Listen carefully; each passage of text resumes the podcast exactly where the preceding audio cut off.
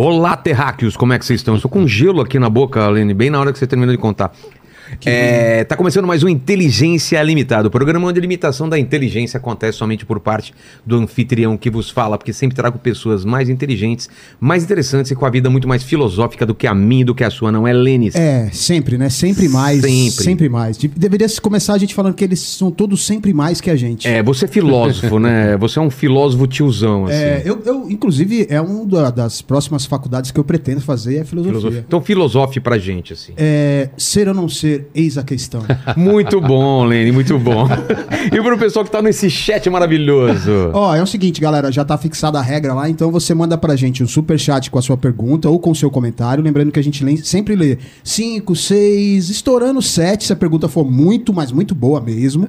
E aí eu vou pedir pra você se inscrever no canal, se tornar membro, dar like no vídeo e ativar o sininho pra receber as notificações aí. Exato. E antes de falar com o Pondé, eu tenho que falar dessa camiseta que eu tô usando aqui, que eu uso na maior parte dos dias aqui, que é Maneira. da Insider, né? Maneiraça. Olha só, então o episódio de hoje aqui, Lene, você tá com a camiseta aí que, que o pessoal me mandou aí? Tem uma, tem, uma, tem uma camiseta aqui com a Fabi, ela Ah, vai mandar então, aí pra então vamos você. lá. Então deixa eu explicar aqui como que é. O episódio de hoje é, no- é novamente patrocinado pela nossa parceirona Insider, não é isso mesmo? Isso, exatamente. Você sabe todo o lance lá da camiseta, t-shirt. que ela é que ela não amassa. Que né? mais? Que ela é bactericida, né? Isso. É correto falar bactericida, né? Eu não sei, eu acho que é. É, que É, se mata a bactéria. É, né? Macta, é, é que Se matar você, não. É, que uma vez você falou que era antibacteriano. Antipa é. Aí não. Aí não, porque é- aí é anti o, a- o, o, o que- princípio o que, que- mata é, a bactéria. exatamente. Então, e aí também tem o lance de, de quando você bota aquela. Dá aquela corrida na rua e tal, aí fica aquela pizza zona embaixo do, do sovaco ali. né? Exatamente. Aí, a- eu- com essa tech t-shirt aí, cara. É, a gente já tá fazendo seis anos. Joga, joga aqui pra mim, ó, aqui, ó. Então eu vou falar dela aqui, ó. É, essa tech t-shirt aqui que a gente tá mostra na câmera de cima aqui. Olha aqui, tá escrito aqui na etiqueta. Tá escrito um monte de coisa aqui, né? Que ela não desbota, é, ela, ela te esquenta, não tira da, da, da, da- da gaveta, ela não precisa. Ela não precisa passar. Numa massa e tal. Então é a melhor camiseta básica do mercado. Tecido macio, anti-odor, antibacteriano, etc, etc. Quer saber mais? Então toma, toma aí o desconto. Aqui, ó, Fabi. Essa é pra mim, será? Essa é, Essa é é pra você. mim? Que Desconto é t-shirt. Tech T-shirt, 12% de desconto utilizando o cupom Inteligência 12, não é isso? Exatamente. Inteligência 12 tem QR Code na tela e link na descrição e presente para o Pondé É isso aqui. Olha só. Obrigado. Da outra vez você trouxe presente para nós, agora também trouxe. E, e hoje você trouxe presente de novo, né? Nem precisava, Trouxe. mas trouxe um presente inútil. O que que é? Um cachimbo inútil. Olha. Ele é não muito que- bonito. Não é aquela pintura, isso não é um cachimbo, né? Além? É, esse cachimbo veio de Jerusalém. Tá brincando, eu tive lá agora, em fevereiro. Então, eu comprei no Shuk, como se fala em Jerusalém, mercado árabe. Sei, sei. Muito bonito. Ele é lindo, cara. Mas não serve pra nada. Por Não- quê? Não queima. Ele- Não queima bem. É o Sabe? formato dele, será? Provavelmente é isso que ele tem aqui embaixo. Ah, tá. É, não queima bem. Então serve só pra colocar no cenário, enfeitar o cenário. É. Eu tive lá em Jerusalém, é um lugar. Já teve, Foi? teve lá várias vezes? Como foi? Já. Eu morei em Israel duas vezes. É? Qual, como foi essa experiência lá? Foi a trabalho? A... Ah, não, a primeira vez eu era moleque, foi em 80. Eu fui porque eu queria ah, conhecer a vida do kibbutz, né? Aquelas colônias agrícolas socialistas. Sei. Então eu morei em dois kibbutzim e um no sul, perto da faixa de Gaza, perto de Ashkelon, e depois um no norte, no, no Golan, lá em cima, pela Mata Golan, fronteira com a Síria. Então, de- dessa vez foi ah, divertido. Eu, eu devia ter o quê? 20 anos? Ah, assim novo. era trabalhar no campo, beber, pegar menina. Eu conheci minha mulher lá. É mesmo? É. E a segunda vez que eu morei foi quando eu fui fazer pós-doutorado. Então eu morei em Tel Aviv, Mas sempre no inglês ou teve que aprender? sempre em inglês. Ah, tá. Não precisa. Para o pós-doutorado não precisa, nem doutorado. Sei, Todo mundo usa inglês na universidade. Na Universidade de Tel Aviv. entendi. Então foi um outro tipo de estadia. Mas a, a- a- a minha sogra, ela é Sabra, como se fala, israelense. Ah, é? Sabra. E Onde que ela vive mesmo? ela fica um tempo lá, um tempo aqui. Mas a família dela mora lá. Então A gente vai sempre para lá. Putz, eu gostei demais. Quase todo ano. Tô querendo agora Na conhecer média. Jordânia, conhecer o Egito lá por, lá por perto. Você foi a Tel Aviv, Jerusalém. Por que você foi para lá? Cara, eu fui numa tipo de uma caravana, um arqueólogo, porque eu fiz um programa aqui com um pastor e ele leva o pessoal pra lá. Aí Ah, convidou pra ir sim. junto. Então, vai um pastor, um arqueólogo e é uma galera, tipo dois ônibus e, e vão parando. Evangélicos? É, E é a arqueologia bíblica? é. E é como tem brasileiro lá, passeando. Fomos lá no... no aqui- Brasileiro turista? é, muito Sim. brasileiro turista, muito, muito. Tem muito brasileiro morando lá. É? né? Tem. É, eu, eu, eu entrevistei a Aline lá, não sei se conhece que tem um canal Israel com a Aline lá, que é um Não. canal enorme lá, que ela mora há um bom tempo. Ela é Teve- brasileira? É, e teve aqui agora no Brasil, ela também, ela teve aqui no programa. Mas eu gostei muito de lá. Só que as coisas são, são bem caras lá, né? Nos anos 80, Israel era um, era um país ainda bastante socialista, bastante simples. Ah, é? Era, em 80. E como a gente vai sempre lá, a gente foi acompanhando em 2000, 99, 2000, quando estava no pós-doc, já estava dando essa virada na curva. E hoje é uma potência A econômica. né? É o Israel lá, de né? Bibi Netanyahu, como É. se fala. Muita startup. É, e tal. muita startup, muita tecnologia, muito rico. Muito, muito. PIB E- cresce. Você sente no ar, né? É, a gente tava falando antes aqui sobre inteligência artificial e tudo mais, é, e, e lá também tem uma- um campo de estudo muito grande, né? O Waze nasceu lá e vários outros aplicativos e, e, e a gente tava fazendo os programas aqui de inteligência. Primeiro eu queria saber, Pondé, como se está medindo a inteligência hoje em dia, se mudou essa coisa de o que, que é inteligência e se a inteligência do computador, que é o que dizem que até um nome errado, né? Inteligência artificial não seria o nome certo para colocar isso, porque ainda não são inteligentes, mas se a máquina pode realmente chegar um dia a ser inteligente ou pelo menos superar a nossa inteligência, né? que não deve ser muito difícil. Você sabe que talvez seja possível, mas isso não é uma coisa que me assusta Eles chamam muito, não. de singularidade, né? É, singularidade é, é quando uma inteligência artificial puder criar uma inteligência artificial. Exatamente. Então, a distância entre nós e essa inteligência artificial criada pela inteligência artificial ser um seria mais ou menos absurdo. entre nós e o Australopithecus. É, a gente olhando para uma formiga. É, né? uma coisa assim infinitamente distante. Agora, você sabe que eu, eu não tenho essa, essas visões completamente apocalípticas, não. Não, eu não sou muito apo... Apesar de. Mas está dividido, viu, entre os, entre os cientistas. É, os, inte- os chamados integrados e apocalípticos. É, exatamente. É, eu não é que eu tem gente acho que acha que... é bobagem e tem gente que fala, não, tem que tomar um cuidado mesmo. Eu acho que ela pode criar problemas, inclusive no âmbito da desinformação, sabe? Ela pode criar problema. De vídeos. É, É, isso com fotos, certeza. Já tá rolando, né? Há alguns anos atrás, um pouco antes da pandemia, a revista The Economist, aquela revista inglesa, ela fez um número em que ela imaginava um pouco assim o futuro próximo. Ah, fez um exercício de É, futurologia. isso, e isso. E um, um, um tópico específico, ela imaginava possíveis causas de guerra. E a causa principal seria ao redor de tecnologia da informação e da inteligência. Então, ah, De inclusive, roubar ou de problemas que ela. e fazer guerra a partir de inteligência artificial. O quê? Ela A administrar a duas guerra. inteligências Sim. administrando a guerra. várias inteligências brigando e ela Claro. imaginava um cenário Estados Unidos e China, por exemplo. Cara, isso, isso é muito. Tem um episódio do Star Trek que é exatamente isso. Que eles estão em guerra há, há milênios e eles pararam de atirar e jogar bomba e dos supercomputadores faziam o cálculo das guerras e davam as baixas. E claro que era, um- era uma, uma coisa de ficção, mas Sim. tipo. Meu planeta perdeu 5 mil vidas hoje. Os caras entraram numa máquina de destruição e lá, para não destruir, ficar destruindo prédios e tal. Mas eram duas inteligências artificiais que faziam essa. Do que poderia Então, ser. Mas não, é- dá pra, não tá longe disso. Então, porque a convergência entre armas e inteligência artificial e é, é, com, é, transmissão de informação, aquisição de informação, isso pode levar a algum tipo de transtorno como esse. Mas sabe, a impressão que eu tenho, a gente sempre tem uma tendência a se acostumar com as coisas. É. É, é claro que é um exagero o que eu vou dizer, mas eu tenho a impressão que quem estiver convivendo com inteligência artificial todo dia no trabalho, no cotidiano, vai ser que nem a gente usando o Waze, assim. É. sabe? Você se acostuma, você resolve. Por exemplo, Não, a gente já usa, né, na então, verdade. meus alunos, ah, hoje em dia já não perguntam isso, mas alguns anos atrás, quando surgiu o Waze, ah, perguntavam, Pondé, como é que se viajava antes do Waze? Como que se viajava antes de celular? É. Ninguém achava você? É. E eles nasceram Você com o Waze, é. então eles ah, muitas vezes não sabem o nome da rua. Eu fui até a Terra do Fogo sem, sem celulares, sem Waze, sem nada.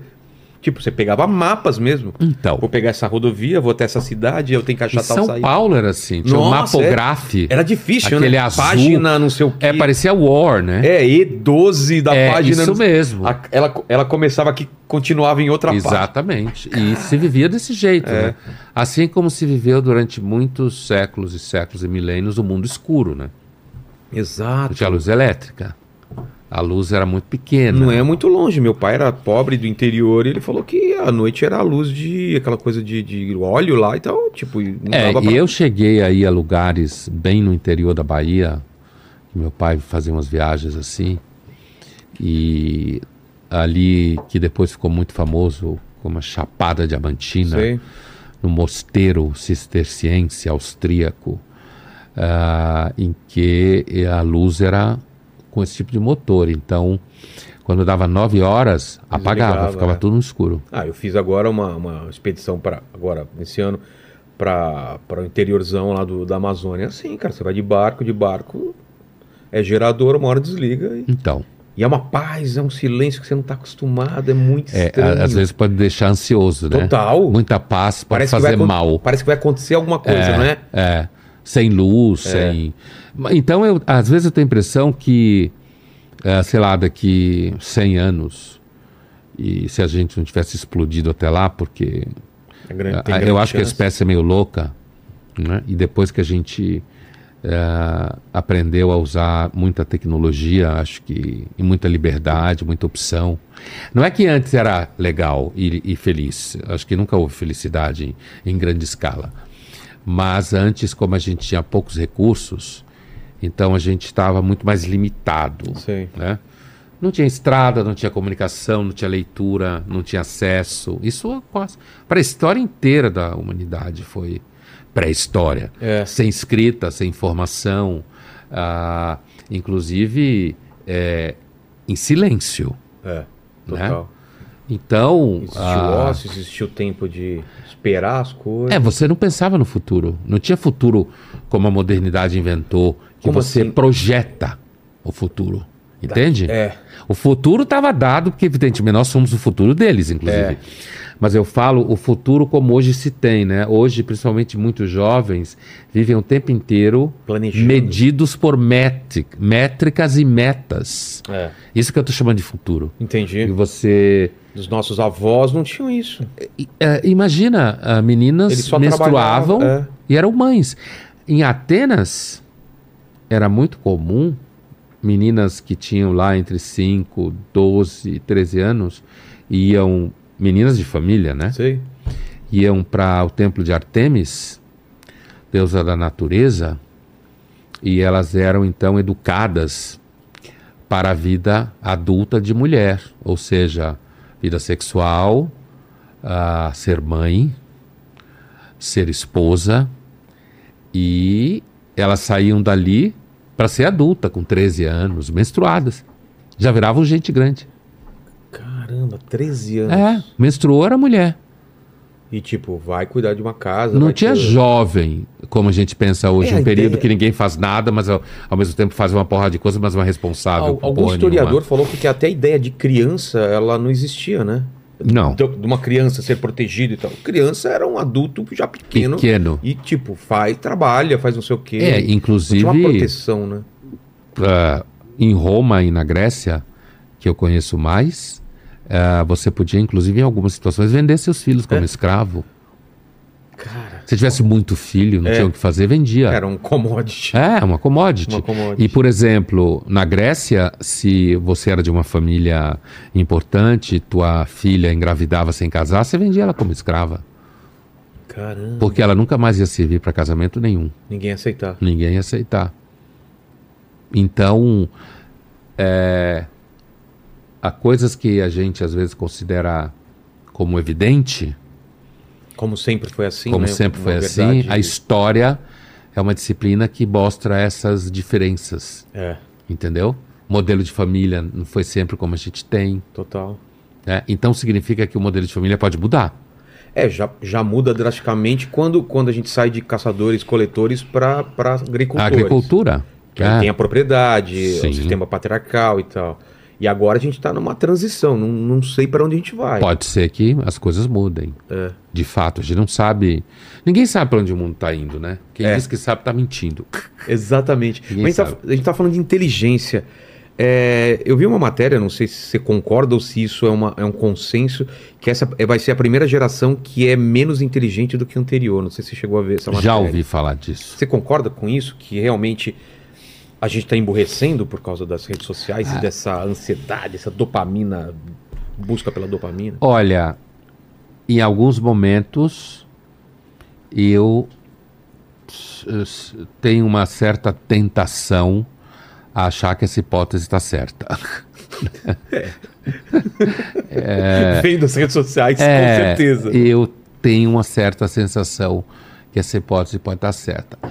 Mas pensando estritamente como filósofo, pensando a partir de referências, como a gente chama, epistemológicas, ou seja, parâmetros de, de pensamento científico e de ah, hipóteses razoáveis, consistentes e testagem de hipóteses, ou seja, uma porrada de coisa que existe na filosofia da ciência, é, a- o que a gente pode dizer é que uma hipótese como essa não pode ser confirmada a partir de experimentos. Não dá para confirmar. Como você comprova? Não tem como isso? medir isso. Você não tem como dizer que, ah, sei lá, um Zé Mané que vivia lá no interior do Império Romano, certo? Ou um escravo, ou mesmo uma pessoa livre, era mais inteligente do que alguém que usa redes sociais hoje. Não tem como falar isso. Exato. Não tem. Então, agora, quando a gente vê muita merda que se fala, né? É, quando você vê uma, uma certa ah, tendência a, a querer lacrar, fazer lacração o tempo inteiro, ou quando você vê gente gravando vídeos falando absurdos, que eu acho absurdos, É. né? Então, a tentação de achar que a gente está ficando mais burro ou mais estúpido é grande. Mas eu acho que não dá para afirmar isso. É porque antigamente você não tinha um microfone na boca de cada Exatamente pessoa, né? isso. Existiam as pessoas estúpidas, mas elas ficavam no canto delas, você nem tomava conhecimento É, delas, né? justamente porque o silêncio é uma manta que protege a estupidez. Como que é o, O silêncio é uma manta que protege a estupidez. Cara, isso é Por isso que na dúvida fique calado. Exato. Tem... Ninguém sabe se você é burro, se você não é, se você tá mal informado, se não tá. E aí, essa coisa da, da- do microfone na frente que você falou, da câmera e tal, ah, fica muita gente querendo aparecer, É. querendo dar opinião. Aí você diz, putz, como a gente é burro. Exato. Como tem gente que fala merda. É que esse pessoal não falava antes, né? Ficava Não. quieto. É. É, sabe o Nelson Rodrigues, que é um autor que eu gosto muito, o Nelson falava que Hoje democracia... iria ser canceladíssimo, Ah, né? hoje- Imagina, ele Tava falando... preso. Tava preso, né? Hoje o Ministério Público provavelmente ia prender ele com ameaça pública.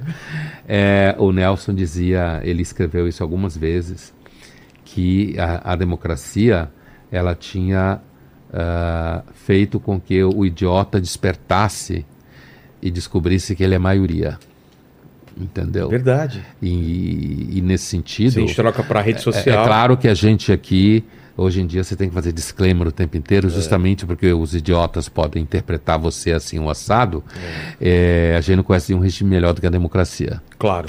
E não conhece porque a principal característica da democracia que é positiva é o poder devorar a si mesmo.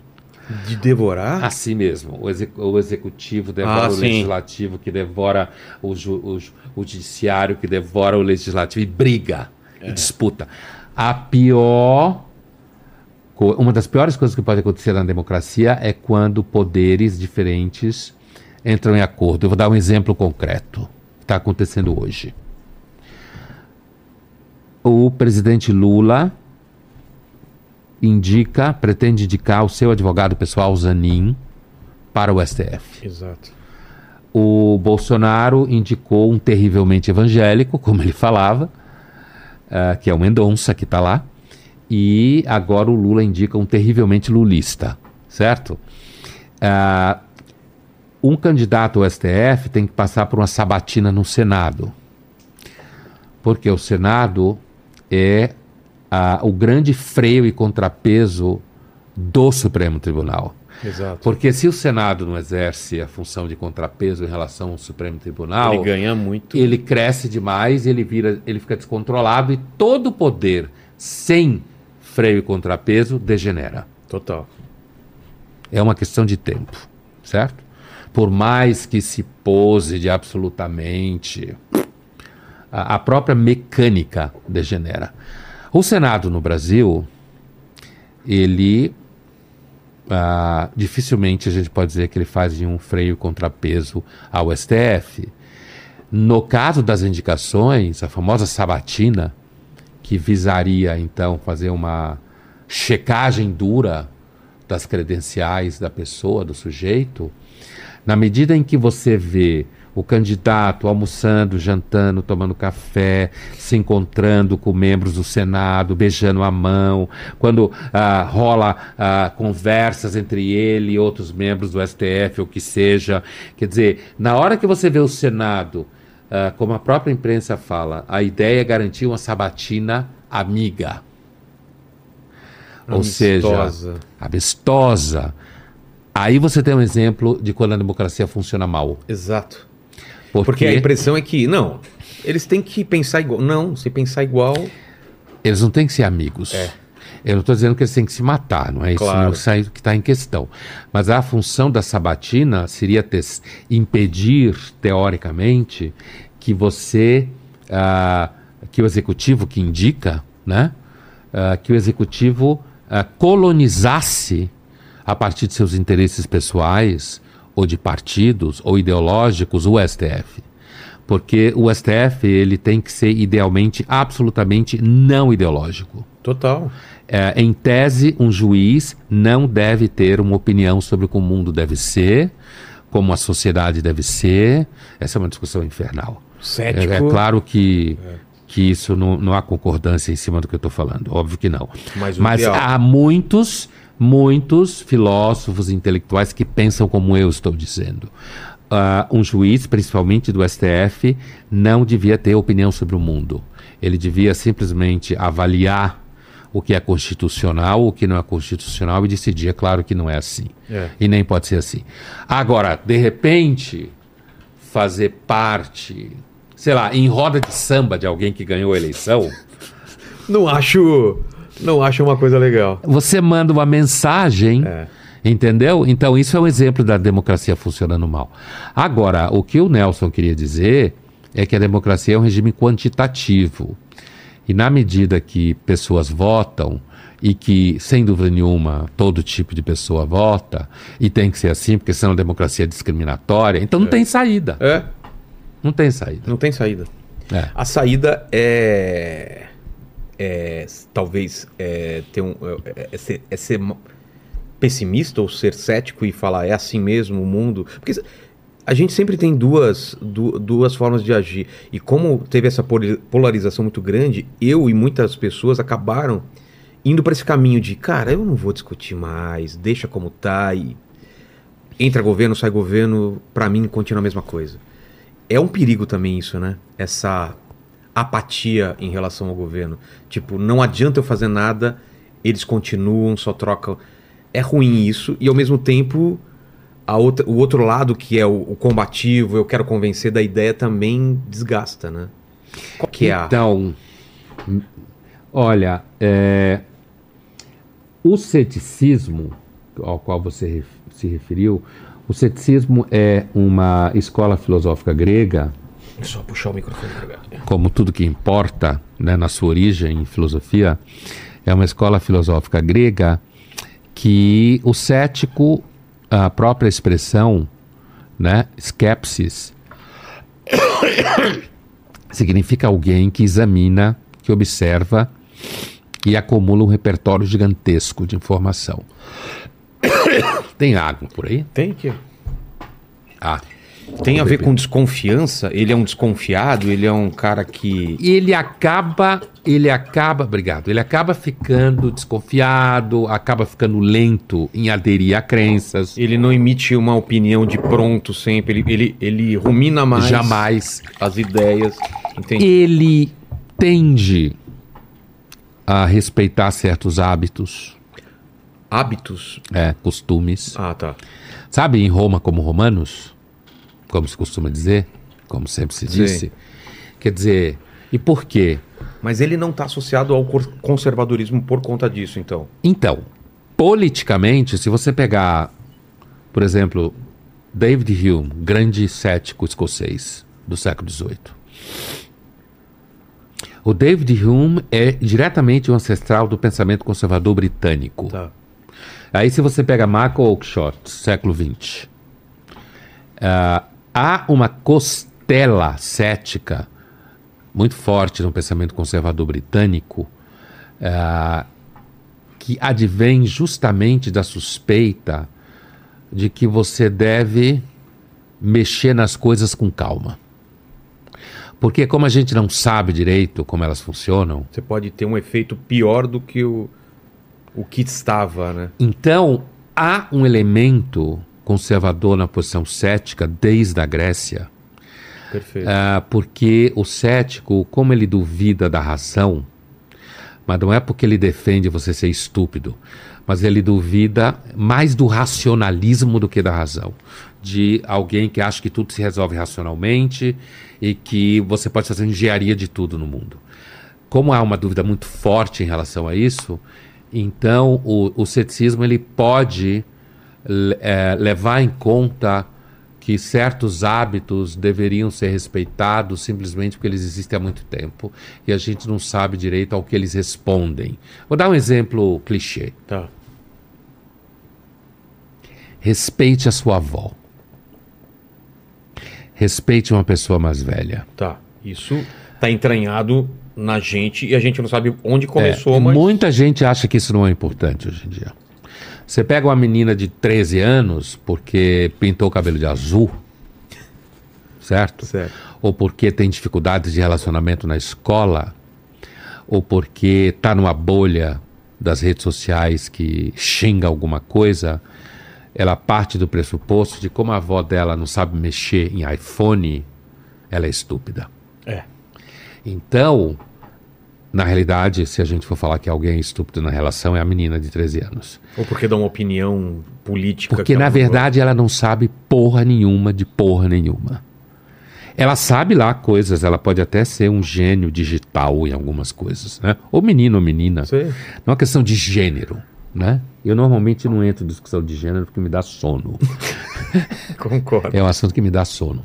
Então, assim, mas, ah, portanto, a ideia de que você deve levar em conta ah, certas, certos hábitos e costumes que circulam em famílias ou em pessoas de uma, gera- de uma geração para outra, não significa que você deve se submeter a tudo. Uma das coisas que o ceticismo ensina para você é que não há conclusões definitivas. Isso é muito difícil quando você não amadurece É. quando você fica infantil. Só jovens infantis acreditam que eles entendem o que está acontecendo no mundo. Cheio de certezas, né? É. Ah, eu já fui assim, eu sei como é. É bom, todos nós fomos, né? Então, assim, Tem muita certeza. quanto menos você sabe, ninguém- mais certeza você tem. Como ninguém tá vendo isso? Só Vocês eu tô Só vendo. eu tô O vendo. homem não foi à lua. É. Sou eu o único que está descobrindo isso. Exato isso. que o homem não foi à lua. Então, isso é uma coisa que é, já no Sócrates, filósofo grego, que todo mundo conhece, considerado patrono da filosofia e tal, a- uma das grandes máximas do Sócrates era justamente quanto mais sei, mais sei que nada sei. É. Isso não significa que você é uma besta no final do dia. Significa que você é mais cuidadoso, você sabe que ah, você errou num monte de coisas que você pensou, que você deve ser mais lento nas suas conclusões. Isso é uma coisa. Cinismo.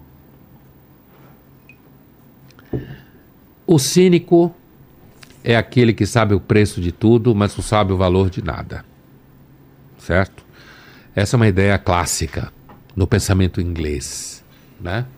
Oscar Wilde falava isso. Por quê? Porque o cínico é alguém que descobriu que há uma artimanha e uma baixaria circulando no mundo e que praticamente todo mundo é vendável e tudo é comprável e portanto se mente muito e daí ele conclui que como ele sabe que tudo tem um preço ele perde de vista a questão de que apesar de que isso é verdade existem valores em circulação no mundo sofrimento resolução de problemas Algumas pessoas são mais responsáveis do que outras. Algumas pessoas assumem responsabilidade em relação a filhos ou quaisquer outras situações, mesmo que no final você não tenha certeza que vai dar certo. É. Entendeu? Então tem uma diferença entre a posição cética e a posição cínica. Então, em relação à política, por exemplo, que você a tua pergunta veio daí, ah, não resta dúvida que ah, você acreditar, O por cético exemplo, não necessariamente é pessimista. não. Não é necessariamente pessimista. Porque, inclusive, o cético ele tem um otimismo escondido no coração, que é o seguinte: até hoje a gente não se matou totalmente. Tá. Então, talvez alguma coisa certa a gente faz. Tem Então, feito desde a pré-história. acertando- Em alguma coisa que não necessariamente sabemos Exato. onde. Entende? Entendi. Talvez a gente não saiba onde. Mas alguma coisa, desde que a gente surgiu na face da Terra, como se entende do ponto de vista científico até hoje, a gente fez muita merda, mas até hoje a gente está aqui. O que não garante que vai estar na frente. É. Mas, porém, Funcionou até aqui. funcionou até aqui. E isso, na realidade, é a base das religiões de culto dos ancestrais, né? É. É justamente isso. Que os ancestrais nos legaram o mundo e a gente não tem certeza se vai legar o mundo para ninguém. Exato. Talvez a gente foda tudo achando que é muito inteligente. É. Mas em relação à política, o ceticismo ele é necessário. Ele é necessário, inclusive, para você atentar para o fato que não existe salvador da pátria, que a política é uma arte da mentira, que existe uma dimensão de circo, que ah, tem uma definição de democracia, você chama isso em filosofia de, demissão, é, de- é definição procedimental, que é a seguinte: qual é o procedimento na democracia para atribuir soberania? Atribuir soberania significa decidir quem manda. Isso. Quem pode matar, quem pode prender, quem pode emitir moeda. Tirar seu dinheiro, colocar dinheiro para você. É, então. Isso é soberania. Então, como que a democracia atribui soberania? Definição. Essa é uma definição técnica, tá? Eu não estou aqui chutando, não. Tá. Tem referência bibliográfica para isso. Huntington, Schumpeter.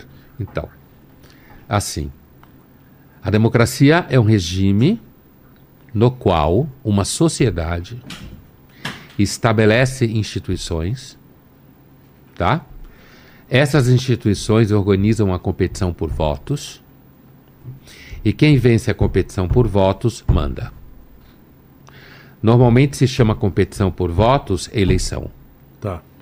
A instituição, no caso do Brasil, que legitima essa competição por votos é o TSE. E é assim que a democracia atribui soberania àquele que terá mais poder, mas não tem poder absoluto, porque é democracia, que é o primeiro mandatário, que é o presidente da República. Certo? Esse, essa definição procedimental de atribuição de, de soberania na democracia significa que a democracia está aberta para uma competição por votos. Portanto, pode-se mentir para ganhar. Pode-se inventar histórias. Você tem que inventar histórias boas. É. Você tem que tomar cuidado com o que você faz. Eu não estou dizendo que você mente o tempo inteiro. Ah, qualquer marqueteiro de política vai dizer para você: a narrativa tem que ter verossimilhança. Aristóteles já dizia isso. A narrativa tem que ter verossimilhança. Ou seja, ela tem que se aproximar daquilo que as pessoas conseguem conceber como crível. Entendi. Entendeu? Mas Como uma tem- maluquice muito grande, ninguém acredita. então, mas você tem uma esfera que é justamente onde entra o risco da rede social É. com, as, com as fake news. Você tem aí uma esfera, nesse caso virou profissional a mentira. Mas você tem uma esfera em que se pode fazer muita coisa que normalmente você não diria na frente das câmeras que você fez para chegar lá. É claro que você vai criando instituições para conter isso. O TSE é uma delas. Mas se você começa a erudir, erodir a credibilidade no TSE, começa a ter problema com a eleição. Claro. Portanto, a democracia depende da fé pública, a- que é alocada em certas instituições, depende de credibilidade. As redes sociais erodem a credibilidade. E aí, pra onde a gente vai? Ninguém sabe. A gente tá nesse momento, A gente exato. está nesse momento. Quando você pega um celular e você filma, eu vou dar um exemplo concreto que é fácil para todo mundo. Quando você pega um celular e você filma, por exemplo, qualquer grande autoridade do país, seja um grande deputado, senador ou ministro do, Tá. do STF, é, se encontrando para um almoço em algum restaurante caro numa cidade no exterior, e você filma isso e você fala: olha só quem está aqui, ó. Ó, olha o restaurante, ó. Ó, ó, olha o cardápio aqui, ó. Cardápio aqui Olha o custa cardápio, olha quanto custa uma batata Oito. frita aqui, ó. 800 dólares Né? uma porção de custa batata. Agora, ó quem está sentado ali, ó. Olha, quem está sentado ali. Isso não significa em nada que as pessoas que estão sentadas ali estão fazendo qualquer ilícito. É. Não significa nada Elas disso. podem estar pagando com o dinheiro delas. Não significa nada. É. Mas o simples fato de que a pessoa faz essa edição do vídeo e o fato de que, de repente, ali. Olha só quem está conversando com ele ali, ó. Tá reconhecendo? É Fulano, ó. Eles estão conversando aqui, ó. É Lisboa, Nova York, Paris, sei lá. Né? E aí você posta isso, isso viraliza. Ele vira, vira outra coisa. Não à toa que a gente tá, virando a, tá vivendo a era do React. O que, que é o React? É você passar alguma coisa e ter uma pessoa reagindo àquilo. Olha assim, olha o que ele vai falar agora. É, então. É. Isso daí se espalha, e quando isso é aplicado a instituições que dependem de credibilidade pública, entende? Isso daí, numa escala, a gente não sabe exatamente qual é o limite. Vou dar outro exemplo concreto. O caso do Trump, agora, nos Estados Unidos. Ele, essa semana, ele foi. Já há alguns dias ele está sendo levado a ser réu em vários processos. Federais, estaduais em Nova York pode vir a ser preso, né? Mas o que, que acontece? Ah, esse processo é lento, tem vários recursos. Nos Estados Unidos, o fato dele estar sendo processado assim não significa que ele não pode concorrer à eleição. Ah, é? É. Ele pode ser processado e Se ele tempo- for condenado antes, sim. Ah, tá. Mas como o tempo é longo e moroso, Ele certo? pode ser eleito e condenado depois. Ou, na medida que ele foi eleito, Cessar. você não sabe o que vai acontecer, É. certo? Então, e o que, que ele faz? Ele agora, o que, que os trumpistas, e são muitos nos Estados Unidos, muitos, né? A gente é muito mediado pela, pela mídia americana oficial e brasileira também, que tende a ser democrata o tempo todo. O que, que eles falam? Que isso, na realidade, é uma armação, todos esses processos, Sim. é uma armação do Partido Democrata para impedir que o Trump concorra em 24, porque ele vai derrotar o Biden. Que é o discurso que usaram pro Lula quando ele foi preso. E voa lá.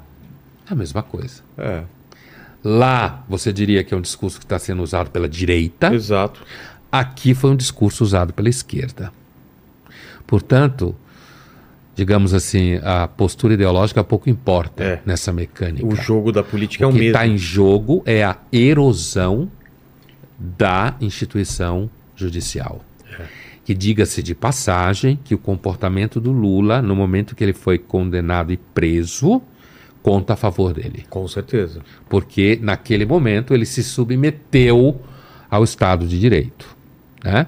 Essa é uma, uma das diferenças importantes entre a figura do Bolsonaro e do Lula na sua história É. corrupção, não corrupção, suspeita, isso e aquilo. Mas ali ele teve um comportamento institucional. Aceitou a condenação. Né? Mesmo que injusta, ou como depois, tecnicamente, foi mal feita, sei lá o quê. Mas isso daí mostra Isso circulando nas redes sociais, aparecendo na televisão, pessoas aderindo a essa ideia, significa o quê? Não, estão perseguindo o Trump nos É. Estados Unidos. É para ele não ser eleito, querem prender ele porque ele vai derrotar o Biden. E porque o Biden, é, infelizmente, é um candidato extremamente idoso e diante dele o Trump é muito jovem, É. apesar de não sê-lo, né? Então, aonde a gente vai parar ninguém sabe. Invasão do Capitólio foi uma dessas coisas, né? Foi, e aí teve uma aqui parecida, Exato. né? Exato. Lá foi 6 de janeiro, aqui foi 8 de janeiro. É verdade. Essa né? semelhança Só é que muito... diferença de anos, né? É, e lá teve vítima fatal e aqui não Sim, tem. Ainda bem. mais grave. Total. Lá foi mais grave. É, o- os Estados Unidos têm sido historicamente bastante violento, né? Você acha que a gente tá vivendo numa, numa época que o amor tá sendo sufocado pelo ódio, pela, pelo embate? Você, você acha que a gente tá menos amoroso hoje em dia ou é só uma impressão dessa essa, minoria barulhenta da- das redes sociais? Então, de novo, é um tipo de hipótese que a gente não tem como comprovar. Medir, né?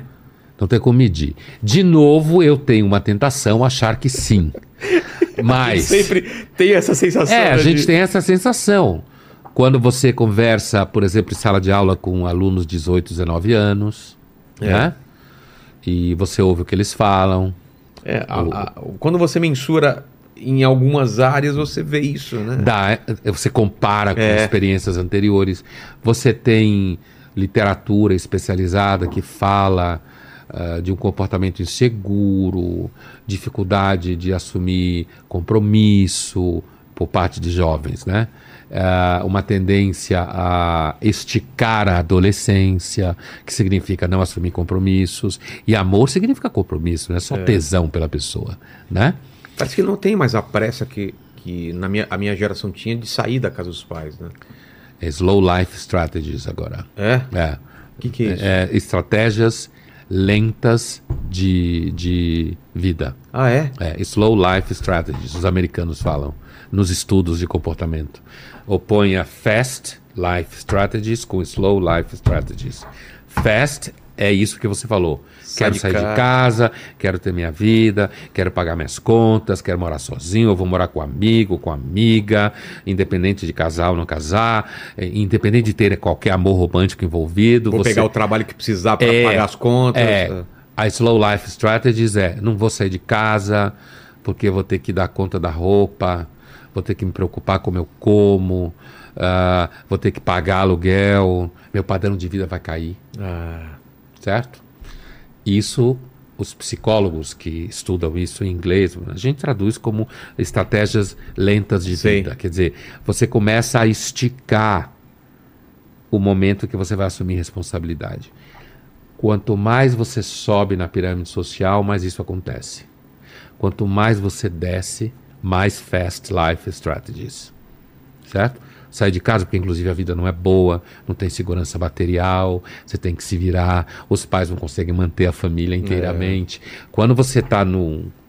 num Casulo? castelo, É, num castelo. É. Protegido. Você tende a adiar responsabilidades. Agora, Isso traz alguns problemas, né? Para a sociedade. traz problema de amadurecimento, traz problema, ah, traz dificuldade para lidar com frustração, que você vê acontecer. Por isso a tentação de dizer que sim, inclusive o amor romântico, a, a tendência a você ser mais radical nas suas opiniões. Quando a gente vê redes sociais, tem impressão, né? É, total. Que o hater é a maioria, né? É, total. Mas, de novo, não dá para medir, né? Exato. O, o, a, a oposição ao amor é o que, que é? Não é o ódio? É uma oposição. Tanto é que amor, amor e ódio É. são irmãos, sabe esses Exato. papos que sempre se falava? Andam lado a lado. A gente pode dizer então que o ódio na internet, de certa forma, é um amor em sinal trocado? Pode ser um amor ressentido, Exato. invejoso. Exato. Né? Isso. Que é muito acho. comum, né? Amor invejoso. É. Quer dizer, você tem uma relação de amor e ódio, como se fala, com aquela figura. Você odeia, mas você segue aquela pessoa É. pra ver ela tropeçar e. E o que ela está fazendo, né? E agora, é, de repente, se a pessoa tem muito sucesso, você fica de pau duro, de tanta raiva, né? Mas assim, é, hoje em literatura especializada sobre jovens é muito comum se fazer uma oposição entre a capacidade de amar e desejar com a indiferença. É mesmo? De fato é. É, Quando você tem muita indiferença, Não se importa mais. você não tem tônus. Sei. Não tem tônus. Entendeu? É como se tudo. Tanto tudo bem tanto cá, tudo é. bem pra lá. Não tem tônus. Porque enquanto tem ódio, ainda tem um sentimento forte, né? ódio é uma forma É. de investimento. E o. E o ah, esse outro sentimento é um sentimento simplesmente. A vazio, indiferença é, vazio, né? É. E o ódio não, o ódio tem investimento, né? Total. Se odiar uma pessoa, você tem que trabalhar, né? É. Tem que buscar informação pra odiá-la, tem que comprovar que ela merece ser odiada. Como você lida com isso? Seus haters, com, com o pessoal que. Ó, Você ignora, você responde, você acha graça. eu não respondo. Eu não tenho. eu não vou dizer que é nenhuma, porque assim. É, mais água. Tô gripado e começa a coçar a Relaxa. garganta.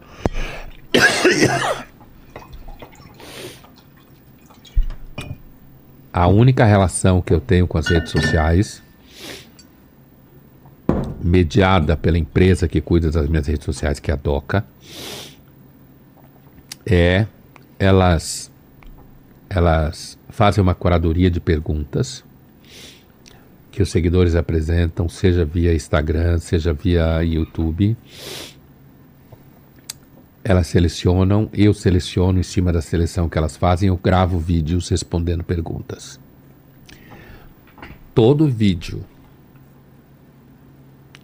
que elas postam na internet, nas minhas redes, são vídeos em que eu estou respondendo uma pergunta. Entendi.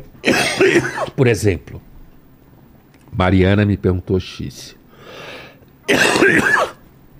Eu não vou falar o nome da Mariana, Ah, não? Você só vai responder. mas ela vai saber que eu estou respondendo ela porque eu vou repetir a pergunta dela. Ah, entendi. Essa é a relação que eu tenho. Meu Instagram não tá no meu celular, Twitter.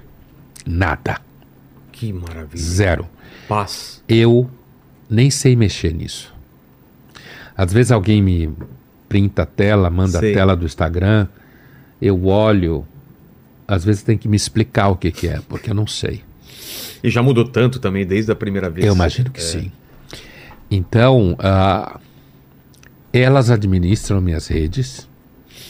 Então, não é que eu Mas não. elas não dão uma temperatura pra você do que tá acontecendo. Não, Simplesmente zero. mandam a pergunta. Zero.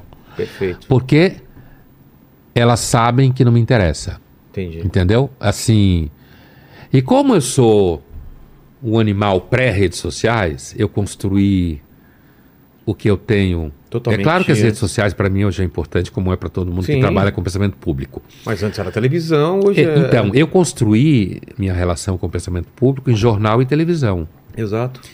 E as redes sociais vieram depois, né? Então, para mim, tudo converge. E não é que eu não estou nem aí para o que os meus seguidores querem, tanto é que eu indico livro, série, eu respondo pergunta, né? Ah, então, não é que eu não estou nem aí para eles. O que eu não estou nem aí é para o lixo das redes sociais. Pra... Porque nas redes sociais, como você sabe, tem gente É. que pede você em casamento e gente que vai te matar Claro. que diz que vai te matar. Antes das redes sociais, isso, no caso da Folha, ia parar no nosso e-mail da- do jornal. Antes, antes era carta e depois e-mail. É, carta primeiro É. e depois e-mail. E é, agora com as redes sociais, o, o- o e-mail quase perdeu função nesse sentido. É. Mas quando o sujeito, no caso de leitor do jornal, no meu caso da Folha, quando ele está muito irado, ele manda carta para o Ombudsman, Entendi. pedindo sua cabeça, Ah, é? em nome da democracia. Claro. Porque ele não concorda com você. Que, que tesão é esse, hein? De querer acabar com a carreira da pessoa, querer que ela morra de fome. Que ela perca o emprego. É. Que ela... Inclusive, isso hoje tem risco de se transformar em processo judicial, né? Mas qual? Da pessoa que pede isso ou De algum grupo ou um alguma ataque, um pessoa. ataque coordenado? É, é. Ou alguma pessoa só, ou uma instituição de representação de categoria, seja lá o que for, Sei. de querer mover um processo contra você porque não concorda com alguma coisa que você fez, escreveu ou disse e tentar destruir você com esse processo. Ah, não, isso é no- normal. Então, Tá acontecendo. então, porque a gente tem um- um- uma das características do mundo contemporâneo é o aumento de contencioso. É. Há, há um- uma assim um aumento das relações jurídicas, um aumento do mercado judiciário, ah, uma hipertrofia da ação judiciária por várias razões. Eu não estou nem dizendo que essa hipertrofia é por más intenções. Ao- Às vezes pode ser, mas eu estou dizendo que a própria máquina da sociedade, como ela está ficando muito contenciosa, então o tempo inteiro o judiciário é chamado a resolver essas, esse contencioso. Isso significa amanhã alguém resolve jogar um processo, mesmo que você ganhe, Certo. você morre numa puta grana. É. Às vezes a, isso direto. a figura só processa você para ferrar seu bolso, É. para destruir você economicamente, mesmo que vá perder, Claro. entendeu? A pessoa fica soterrada em um monte de processo. É, então. é, portanto, isso nas redes sociais, às vezes isso começa nas redes sociais, e quando você não sofre com as redes sociais, podem tentar fazer isso com você fora das redes sociais. Então, mas a gente está vivendo exatamente esse momento com o Léo Lins ou com, com o Danilo ou várias pessoas que acontecem em relação à piada. Antes era proibir a piada, agora é tira esse material da internet e no caso do Léo Lins até de ser proibido de sair de São Paulo. Ou ele quando sair tem que se não pode ficar mais de 10 dias. A coisa fugiu do controle total. O pessoal não tá, não tá entendendo a diferença entre uma piada e uma opinião. Um- Então, é, a, a atividade do humorista hoje é uma atividade de risco, Total. insalubre. Total. E eu diria que. Pelo que o advogado falou, se você fizer uma injúria racial, você tem uma pena menor do que você contar uma piada e você e, e alguém achar que aquela piada é racista. Porque É? foi dita como. Como que é? No intuito de, de lazer, sei lá. Mas Sim. ela, é- ela tem um, um peso maior na hora Do de. que a decidir. injúria direta. Exato. Confessa. É. Uma injúria confessa, né? É, é, é, o humorista é hoje uma profissão insalubre e eu diria que cada vez mais o pensamento público é a profissão. O que nós dois fazemos é. uma profissão insalubre, Total. certo? Cada vez mais ela pode se transformar numa, numa. Isso depende muito do caráter de maturidade das autoridades judiciárias do país, certo? De serem prudentes, que é uma grande virtude política, segundo Aristóteles, de serem prudentes e de não embarcarem em qualquer tipo de moda de comportamento que existe e saber que, por exemplo, eu nem conhecia o Léo Lins, continuo não conhecendo. Não gosto, nunca ri de piada de mau gosto, seja lá em relação ao que for, Sim. por temperamento.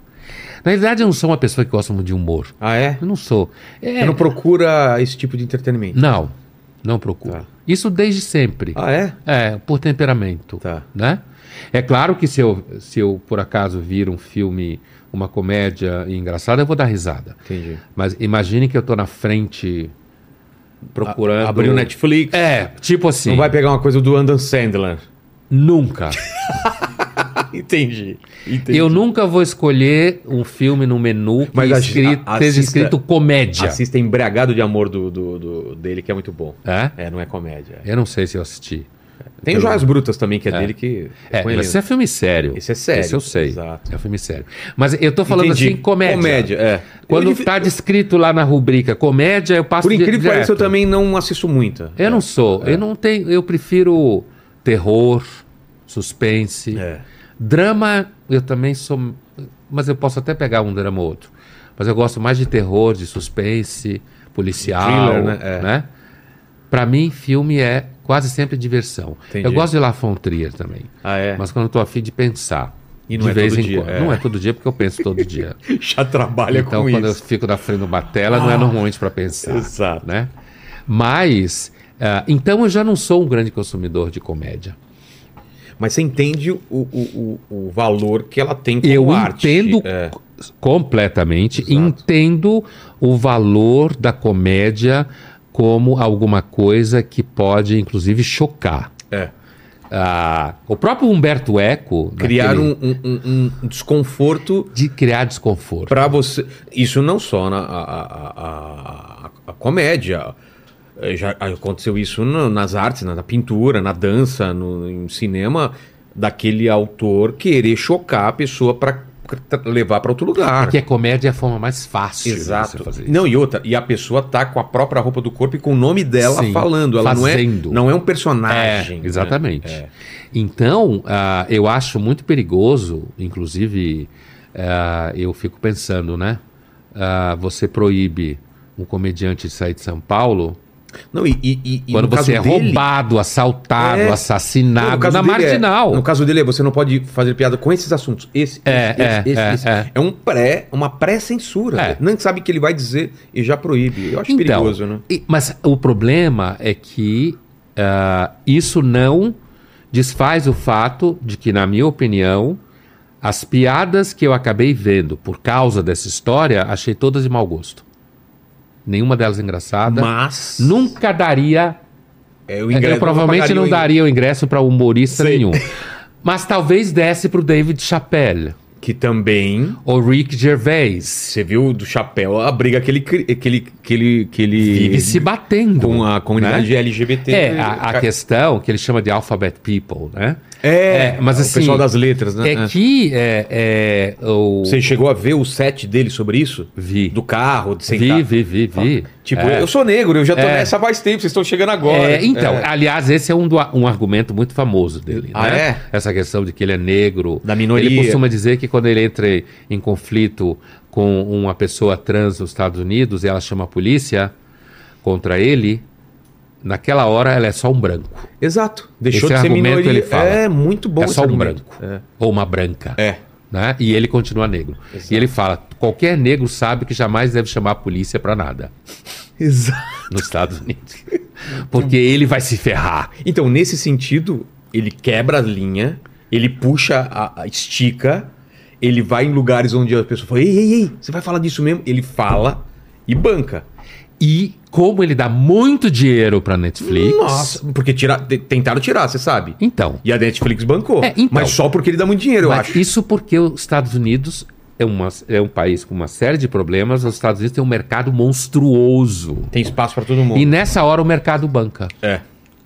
Entendeu? Aqui para no- o bem ou para o aqui mal. no Brasil não aqui bancaria. não tem, aqui não tem mercado. É. Aqui não tem nada disso. Todo mundo, qualquer perigo já tira o pé, né? tira o Uma pé, marca vai desacelera, tirar, é. tira o patrocínio, não quer mais a figura. Então aqui é todo Qualquer mundo muito mais, rede social, mais isso. É. cuzão nesse sentido aqui do que nos Estados Unidos nesse sentido. Mas, independente de eu, pessoalmente, De gostar, como consumidor, não gostar Entendi. do humor dele, preferir o David Chappelle, por exemplo. Você não conhece um cara chamado Jezelnik? Não. Depois eu te mando um link pra você ver. É, no, é no nível do Léo Lins, só que lá nos Estados Unidos. É? É aborto, é atentado, eles só... Cara, são as coisas mais absurdas. Muito heavy. É, a- a- o show dele é.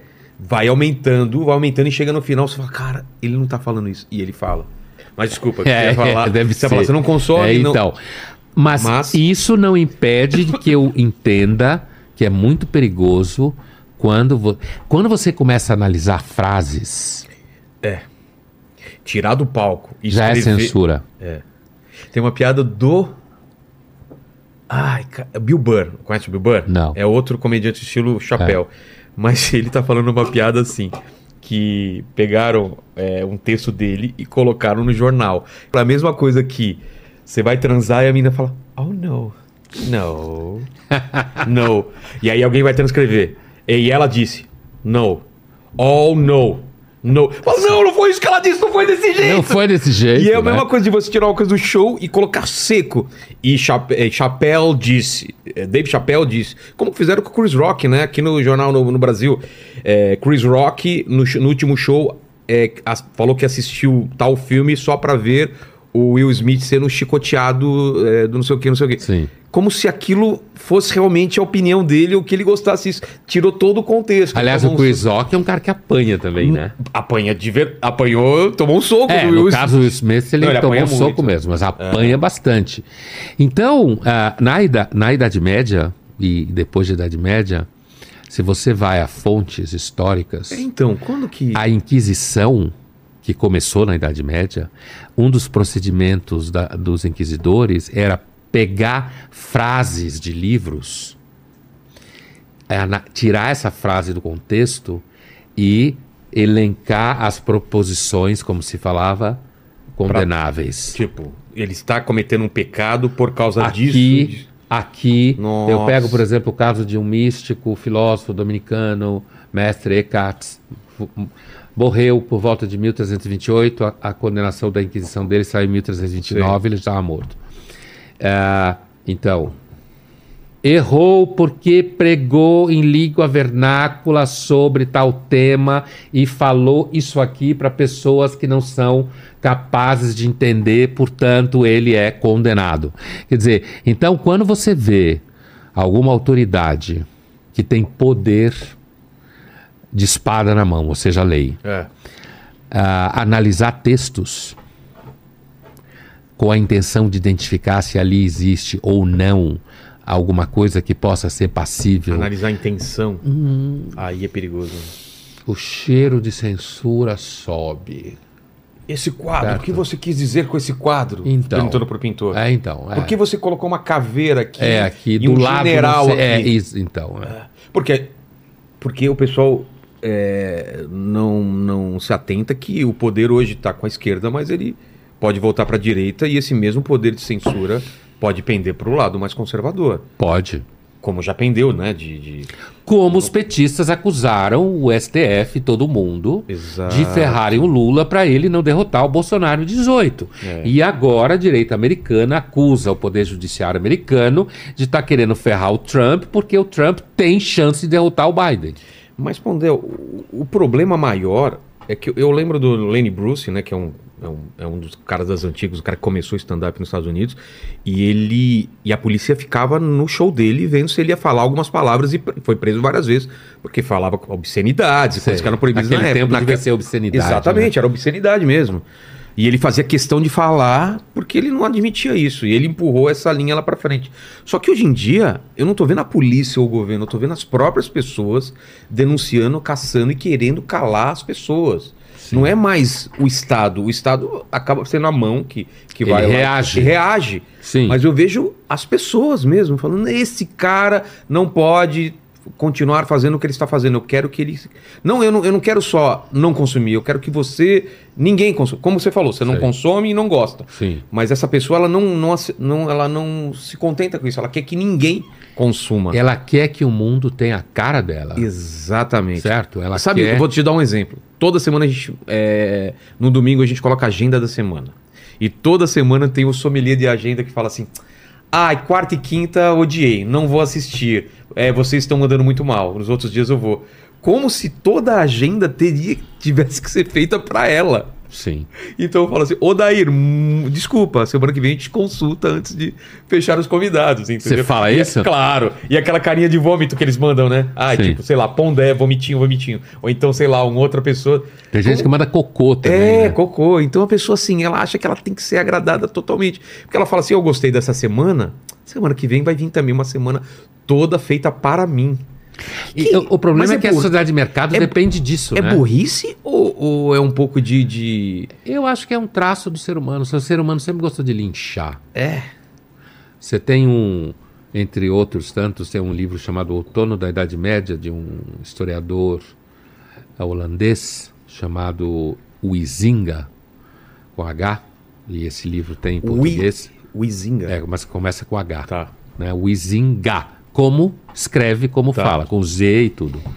É, que ele, ele descreve nesse livro Outono da Idade Média, que é um livro sobre basicamente século XV, o ano 1400 nos Países Baixos, ou seja, Holanda, Bélgica, como a gente fala hoje, Sei. Luxemburgo e tal, em que ele, eh, ele vai descrevendo eh, como ah, as pessoas iam à execução pública, inclusive a execução de hereges, como se hoje fosse um programa de final de semana. É, o pessoal, Assistir. crianças e tal. Vamos lá, criança. domingo vai ser Jogar enforcado. ovo podre, xingar. Caramba. É isso. Era uma, uma forma deles, do, do público, Se divertir. se divertir. É.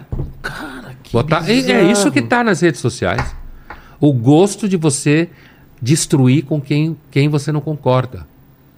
Entendeu? É isso que acontece. Mas, mas você acha que a gente vai, num limite, bater lá em cima e depois vai ser como acontece aconteceu com movimentos literários, movimentos artísticos de vai num- numa, numa forma aqui, depois vem uma, uma, uma contrária.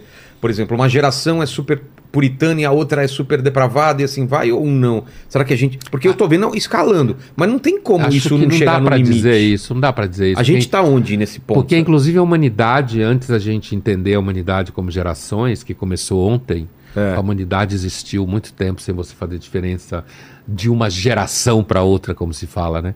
É, essa comparação de gerações é, começa a aparecer em literatura na segunda metade do século XIX, associado à educação, à ideia de que jovens devem ser educados pela ciência. É. É aí que aparece. E depois com a publicidade americana no pós-segunda guerra. Para identificar eh, segmento de consumo, comportamento, o que, que você tem que fabricar para vender, Que começaram a nomear os baby boomers, boomer, baby- né? É. É. Geração X e tal. Então, não dá para dizer, eu acho que não dá para dizer seguramente que existe algum movimento racionalizável nas gerações, em que chega um momento e, re- retro- E retrocede. não, não- acho que não dá para dizer isso. Agora, ah, talvez chegue algum momento que as pessoas simplesmente cansem de fazer isso. Talvez aconteça.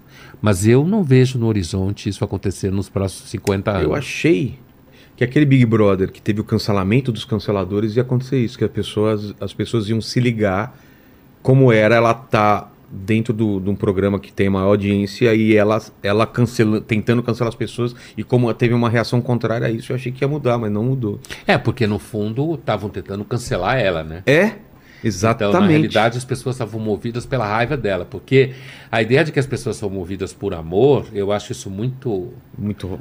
Muita exceção à regra. É, muito mais fácil você ter raiva. É muito difícil mover- mobilizar as pessoas por uma questão de amor, é muito difícil, né? Né? É muito Por exemplo, difícil. pessoas que falam muito que amam a humanidade, eu desconfio muito delas. Ah, É aquilo que o Edmund Burke, o filósofo britânico, final do 18, falava. Loves mankind, loves mankind, hates his kindred. Ama a humanidade e detesta seu semelhante. você ama a humanidade como um todo. É, mas o a- abstrato. as ca- o indivíduo você não. É porque a humanidade é, um fácil. abstrato. É, um abstrato. É, e é fácil de. de É um amar uma- Uma, abstrato. coisa abstrata, né? Você já encontrou a humanidade andando na rua? Não. Você encontra semelhantes. É. Pessoas que moram perto de você, que trabalham com você. É, o sei lá. inferno são os outros, né? Então, então eu, isso é uma. Ele estava pensando em, em Rousseau É. quando ele fala isso, é, o, o Burke. Mas assim, é, o que ele chamava de o filósofo da vaidade. Que é. Porque o Jean-Jacques Rousseau, que ele chamava o de Rousseau. é, o Rousseau, é, porque o, o- a vaidade do Rousseau era elogiar o ser humano, porque assim ele passava a imagem de que ele é uma pessoa boa Entendi. entendeu? É, mas é, é, então eu acho difícil, cara. O único Deus na história dos deuses, que é longa, imensa, É. o único Deus que acabou sendo vinculado à ideia de amor foi Jesus Cristo. É. Nenhum Deus é só amor. É verdade. Nunca. E é um beco sem saída, porque aí E você é- não sabe de onde veio o mal. É. E é um amor de oferecer outra face, de amar o seu inimigo e tudo mais. Isso, inclusive, bugou os judeus, né? Que esperavam a figura de um Messias Líder. combativo. militar. É. Líder militar.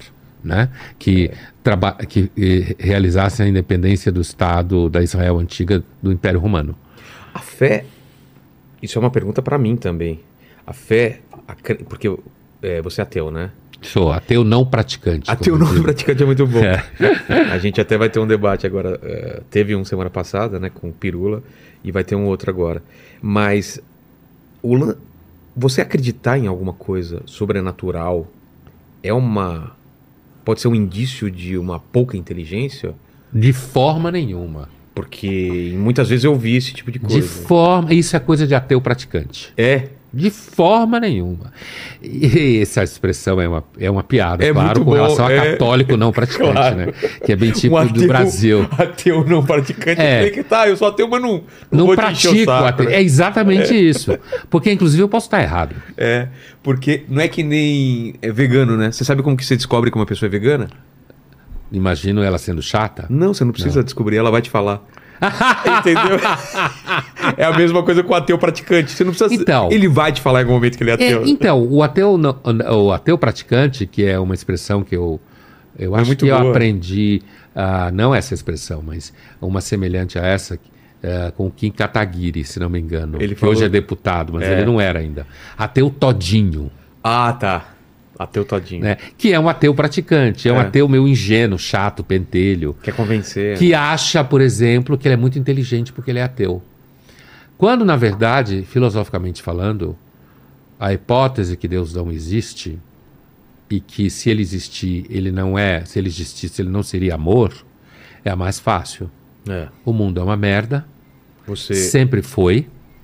Não há nenhuma prova definitiva. Deus não é, Deus não é uma variável testável em laboratório. Total.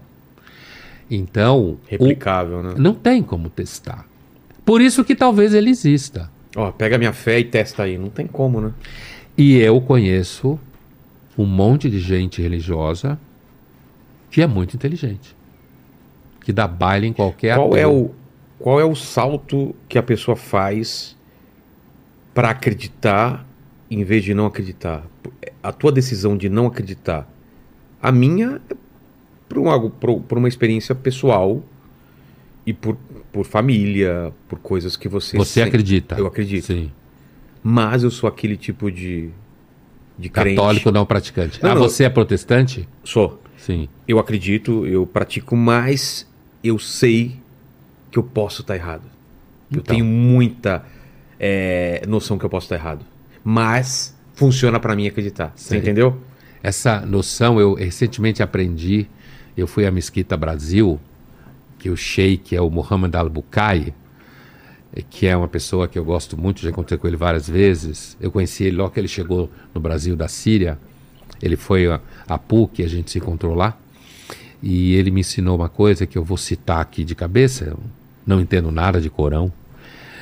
Eu vou citar de cabeça, mas que eu achei uma ideia muito interessante que ele falou assim, que o Corão em algum momento ou algum grande sábio muçulmano disse a partir do Corão, não lembro, que eu posso, eu estou certo, mas podendo estar errado. Você está errado, mas podendo estar certo. Ou seja, eu nunca posso ter certeza absoluta que eu estou certo, Claro. nem que você está errado. Então, Claro. eu, a- a- é, é evidente que pessoas que têm fé, e aqui a gente está falando só do âmbito cristão, né? É. Mas isso pode ser levado ao âmbito judaico, muçulmano, são Budismo. monoteístas, mas budismo pode ser levado ao âmbito do candomblé, né? É, Mas no, no monoteísmo, né? é, dentro do monoteísmo, ah, que é a religião, religião hegemônica no Ocidente, né? É, O, o Louis C.K., que é um comediante americano, ele tem esse uma... eu conheço. Conhece? Esse se ferrou feio, né? Porra. Você sabe o que ele fez, né? Não. Eu só Ele sei que batia ele... punheta e convidava as comediantes pra ficar assi- assistindo. Como é que é? Ligava pro quarto das comediantes que estavam fazendo show com ele e falava, vem no meu quarto. Chegava lá, ele tava. Não, isso já não é nem mais comédia, né? E aí as mulheres começaram a denunciar ele. Se ele fez isso com você, fez isso comigo Bom, também. aí já não é nem mais um problema de comédia, né? O cara é louco mesmo, né? Não, mas foi por causa disso que ele foi cancelado, não foi por causa de piada. Foi por causa ah, disso. ele foi cancelado por isso. Sem noção, né, meu? E ele contava várias piadas sobre punheta no palco. E aí não tinha nem como negar, né? Que é causa punheteiro. disso. Exato. Foi por causa E, disso. e é um punheteiro invasivo. É, e ele perdeu, ele falou, ele perdeu muitos milhões de dólares. O cara cancelaram muita coisa dele. Sem noção, né? É, mas por que, que eu falei dele mesmo? O que, que a gente tá falando? Não, a, Porque gente, que- a gente tá falando dessa coisa Ah! ter certeza que tá certo. Porque ele errado. tem um show que chama 2021, se não me engano, 2020, que foi o ano que fez o show. E ele tem um texto que fala isso, que é uma prova, ele é ateu também, que é uma prova que, que os cristãos venceram. Que ano que a gente tá? O ano é 2023, porque é 2023 depois de Cristo, entendeu? Então, assim, é hegemônico, né? Sim, apesar de que hoje tem gente que usa era comum. É, né? É. Common Mas era. não, não pegou muito Mas o número continua sendo É, cristão. Exatamente, continua 2023. O número continua sendo. É típico da- de hoje, né? Você muda a, a cosmética e acha que muda é a questão. comunidade, não é favela, mas os problemas continuam, né? Empregado é colaborador. É. Como que é? Tem. É a gourmet- gourmetização, né? Das Gourmetização das mas, coisas. Mas, Pondé, a gente tá falando dessa coisa da fé, né? Do, dos, do- da- das religiões monoteístas terem isso de acreditarem em um Deus, uns acreditam na figura de Jesus, outros não. Mas isso, de alguma forma, torna a vida um pouco mais fácil. Pelo menos pra mim. Em alguma medida, sim, claro. É, porque Claro. se eu não acreditasse no meu tipo de pensamento, eu começaria a pensar em outras coisas e- ficaria bem triste. Então, por isso que eu acho que talvez seja uma questão de temperamento. É. Eu até hoje não sofri por causa disso. Não? Por não ter a fé? morte, Não. A, a, Não. a, a finitude da vida. Não. Talvez eu venha sofrer em algum momento. É. Mas até hoje não. Talvez não é seja isso que uma te moveria a acreditar ou não acreditar. Ah, não. Talvez um dia me mova diante de muito medo. Mas, assim, olhando daqui, não. Entendi. Olhando daqui, não. Agora, por exemplo, ah, alguns dos textos mais inteligentes filosoficamente que existem, não é só minha opinião, são textos em que pessoas muito inteligentes tentam compreender Deus. Eu faço Deus é um personagem, cara, que é quase como se você estivesse fazendo uma luta marcial. Pra você. Um, um ser que não cabe na linguagem. Não cabe no tempo. É, então. E nem no espaço. É. Então, assim, eu dei muitos anos aula de filosofia da religião. Era a minha. O que, que é uma filosofia da religião? Onde elas se encontram? Ela. A filosofia da religião é uma disciplina que, se a gente for localizar no tempo, ela não, nasce. é teolo- não é teologia. Não é teologia. Teologia é um discurso racional articulado a partir da fé num texto revelado, Tá. certo? A filosofia da religião, que se a gente for dar uma data de nascimento, porque já existia antes, mas a expressão filosofia Sei. da religião, ela começa a circular com filósofos como Hegel, por exemplo, né? Século XIX. É, a primeira metade do século XIX. É, a filosofia da religião é a tentativa de compreender a religião, características, denominadores comuns, ah, formas de manifestação. Entendi. É, entende? É uma tentativa de pensar a religião sem a fé, ou pensar a própria fé como experiência psicológica. Quase isso da a religião como se fosse uma mitologia. Também. É, né? Porque você não parte do pressuposto que Deus existe. Exato. Você não parte. Agora, faz parte da filosofia da religião, por exemplo, toda uma tradição que é pensar a relação entre Deus e mal, Entendi. o que é o bem. Por exemplo, o bem é o bem porque o bem é o bem e Deus aceita, ou o bem é o bem porque Deus quer que o bem seja o bem. Entendi. Uma determinação dele. São duas Uma- coisas completamente diferentes. É. Porque se Deus é livre e o bem é o que ele acha que é o bem, pode mudar.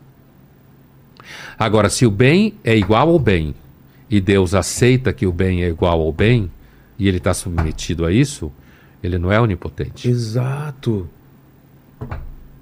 Ele só é onipotente se ele decide o que é o, o bem. que é o bem. Pondé. Cacete. Cara. É, isso é filosofia da religião. Nesse assunto específico. É uma questão que, assim, é discutida, ó. Né?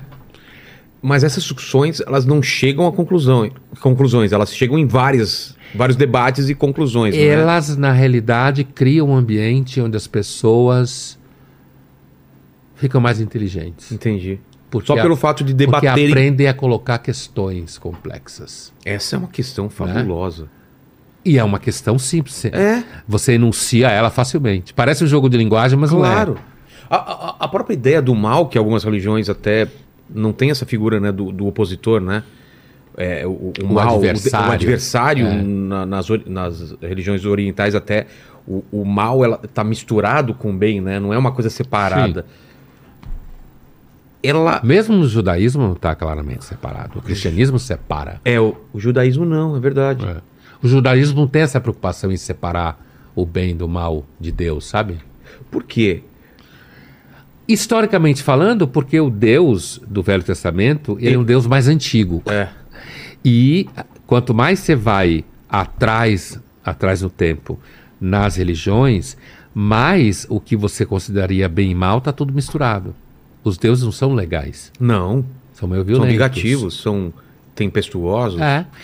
Há arqueólogos que arriscam hipóteses segundo os arqueólogos. Teve Paul Caros no começo do século XX, ah, tem o Brian Hayden, que está vivo, canadense, ah, tudo gente com credencial scholar, como se fala na academia, que levantam a hipótese de que é possível que a humanidade tenha começado a adorar espíritos malignos antes. quê? né? Primeiro ela começa adorando espírito- espíritos malignos com intenções ruins, inclusive. Quero vencer o meu adversário, quero. Isso ou não. também. Ou para fazer coisas Mas boas. antes, não, para se proteger do sofrimento. Por exemplo, Oferece sacrifício para o espírito maligno não sacanear você demais. perfeito. Entendeu? Você faz ali uma barganha, Sei. os sacrifícios, o sangue inocente, Ah. entendeu? Para desse jeito você diminuir o sofrimento. Diminuiu a, a morte de criança, diminuir a doença, para não ter doença. Cara. É, Então é uma hipótese razoável. É.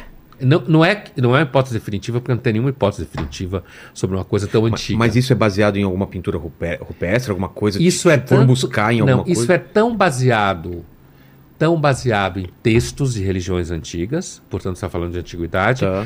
quanto achados arqueológicos pré-históricos de restos onde você tem sangue, figuras monstruosas que ref- refletem claramente a ideia de medo, Entendi. porque eram gente igual a nós, né? Claro. Biologicamente igual a nós. A gente podia estar há 50 mil anos atrás levando um lero. Total. É claro que ia ser um lero bem diferente, a gente não tem nenhuma ideia qual seria a língua e não teria uma porrada de gente ouvindo o que a gente está falando. Total. Né? O mal, o mal, é, a gente consegue definir hoje em dia o que é o mal? Se você quiser tirar a mitologia. Por exemplo, coloca Hitler, é fácil É você fácil. colocar como uma figura que representa o mal.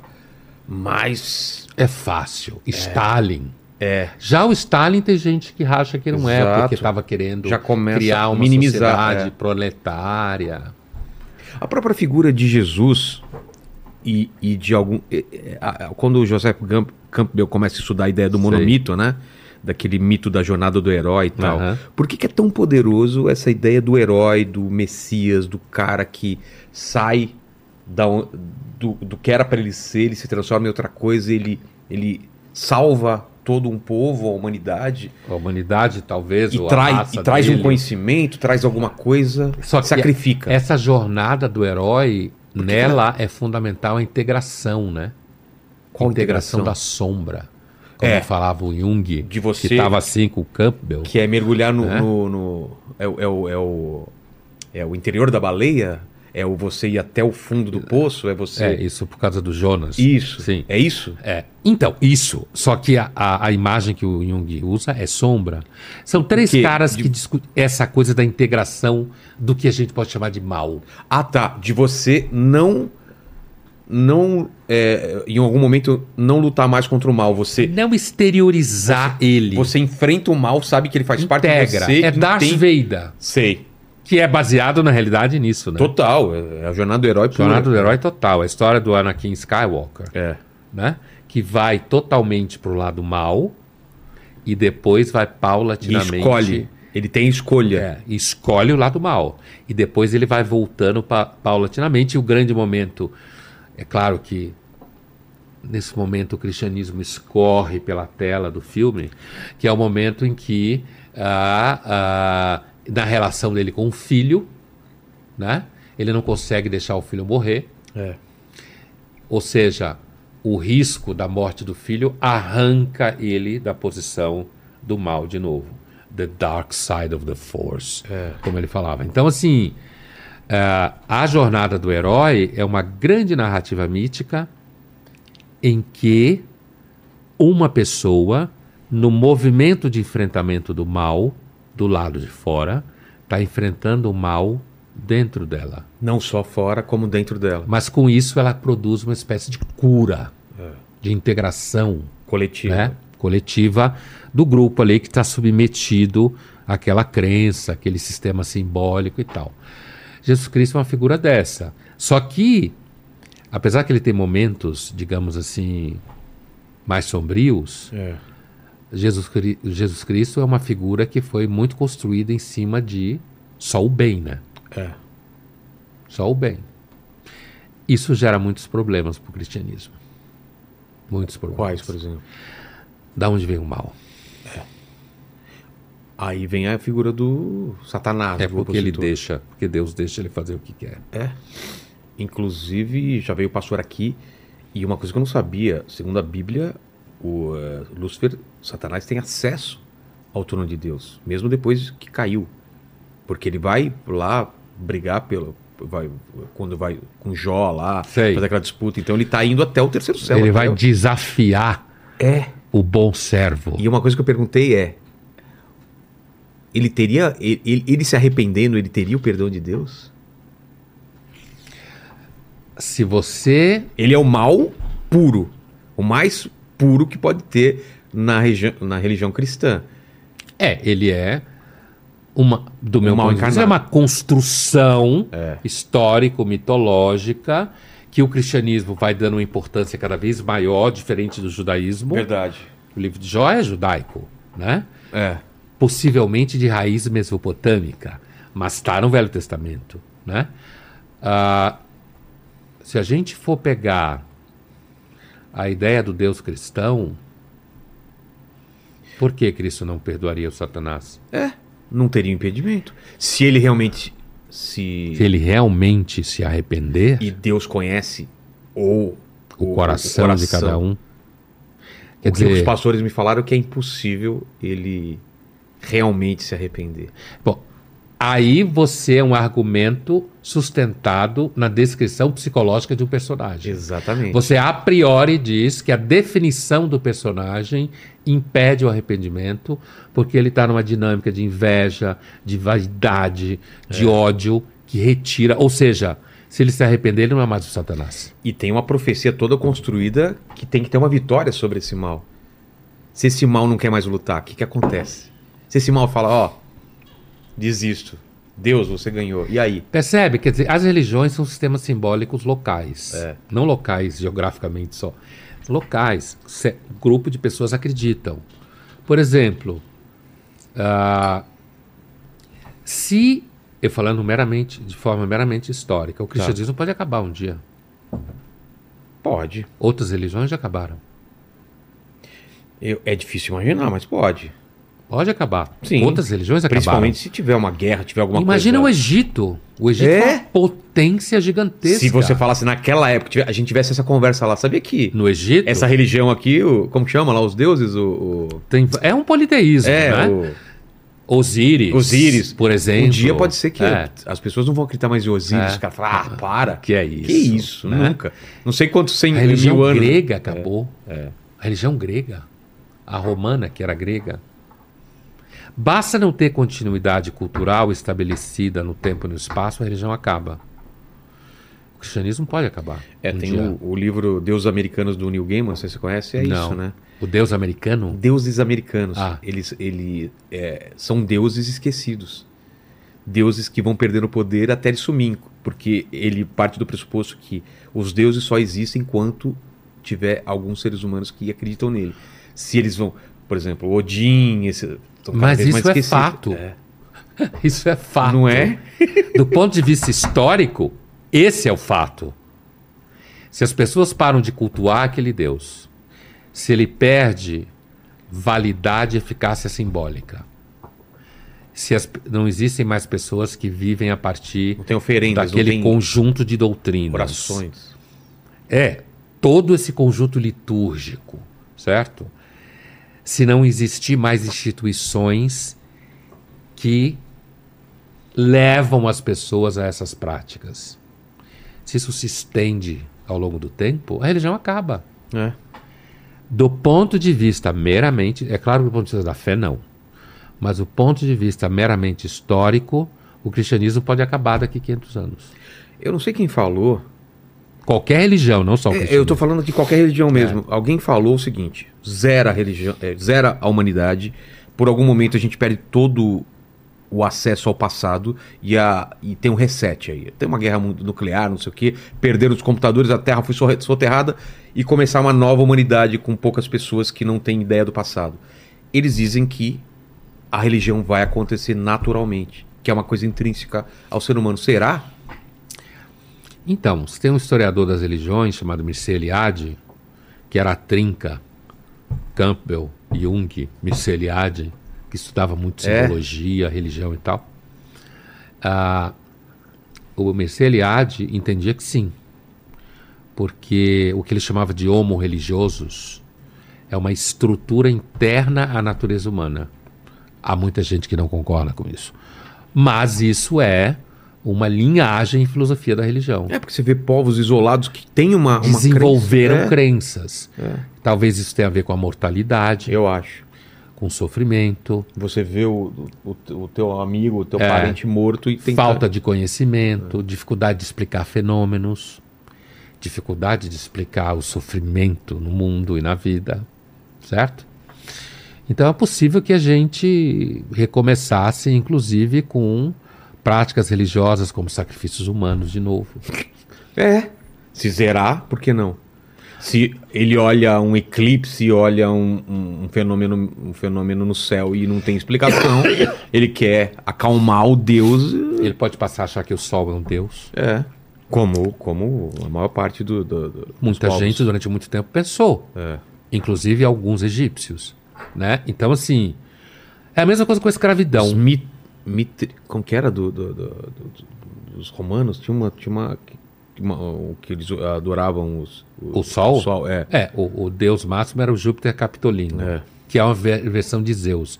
No Egito tinha um faraó suposto chamado Akhenaton, que teria criado o culto do Deus único, a Ah, é? partir do qual os judeus teriam copiado. Bom, ninguém sabe se isso é verdade ou não, mas como os judeus aparentemente passaram pelo Egito, apesar que isso só está narrado na Bíblia, nos textos egípcios não tem nenhuma referência. Não tem menção? Nada. Nossa. Nada. Né?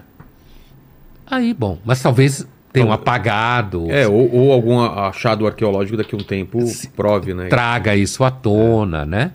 Mas é a, a mesma coisa, por exemplo, a humanidade não evolui. O que eu estou falando não é uma afirmação científica, porque não dá para ter uma afirmação científica sobre isso. Do quê? De Que a novo? humanidade evolui ou não, moralmente falando. Moralmente? É, ela evolui tecnologicamente. Sim. Mas a tecnologia pode inclusive destruí-la. É. Se amanhã tivesse uma crise geral no sistema de produção de mercadorias, de alimentos, de remédios, ou seja, essa parafernália que a gente conhece entrasse em crise, provavelmente a humanidade voltava a praticar a escravidão. Que não tem nada a ver com cor, hein? Sim. Nada a ver com raça, hein? Pode ser com um povo que perdeu a guerra. A escravidão nunca foi associada à raça, hein? É. Nunca É foi associada a recente, isso. né? é. Escravidão, sim, sempre esteve associada ao abuso sobre grupos frágeis, É. que é também o caso que aconteceu com a África. Né? A escravidão sempre esteve associada a você tomar como propriedade sua o corpo e a vida de grupos vulneráveis. A humanidade, inclusive, roubava gente para ser escravo É. roubava gente para vender como escravo. Né? Por quê? Porque a escravidão era o único método de produção agrícola. A, a revolução tecnológica libertou a humanidade da escravidão. Exato. Se isso acabasse, do jeito que a gente é fofo, É. Com certeza. escravidão. a gente ia escravizar grupos mais frágeis. Muito provavelmente. Total. É claro que isso não é uma hipótese científica. Não dá para provar. Mas olhando a história, vendo como a Não, técnica concordo. liberta, Crer em algo superior, escravizar pessoas e. e as pessoas se unirem em, em feudos, em castelo, em alguma coisa murada, é uma coisa meio natural também. As pessoas começam a se proteger, começa a se matar, começam a se matar. a escravizar uns aos outros. Escassez de recurso vai gerar isso. Espero que não voltasse ao canibalismo. Mas o canibalismo, ele, ele existiu de forma local, não foi uma etapa da- do ser humano. Não dá para dizer isso Não dá, né? claramente. O canibalismo que a gente conhece, por exemplo, na América do Sul, é muito provavelmente canibalismo ritual, Ah, tá. né? Comer o coração. Dentro de do- uma religião específica, de uma crença. Tá. Não para Agora, matar a fome. É possível que nossos ancestrais tenham praticado canibalismo. Não, não existe, comer. uma, não existe uma, um estudo sobre isso ainda. Definitivo não dá para É. ter, não tem nem elemento. Mas como existem povos canibais até ontem, É. inclusive que caçava para comer, mesmo que você fizesse um ritual, se você ia comer depois, estava comendo. É. Então é possível que em algum momento da humanidade a gente não tivesse desenvolvido nojo É. por comer a própria espécie, né? Mas es- hoje mesmo morreu ontem.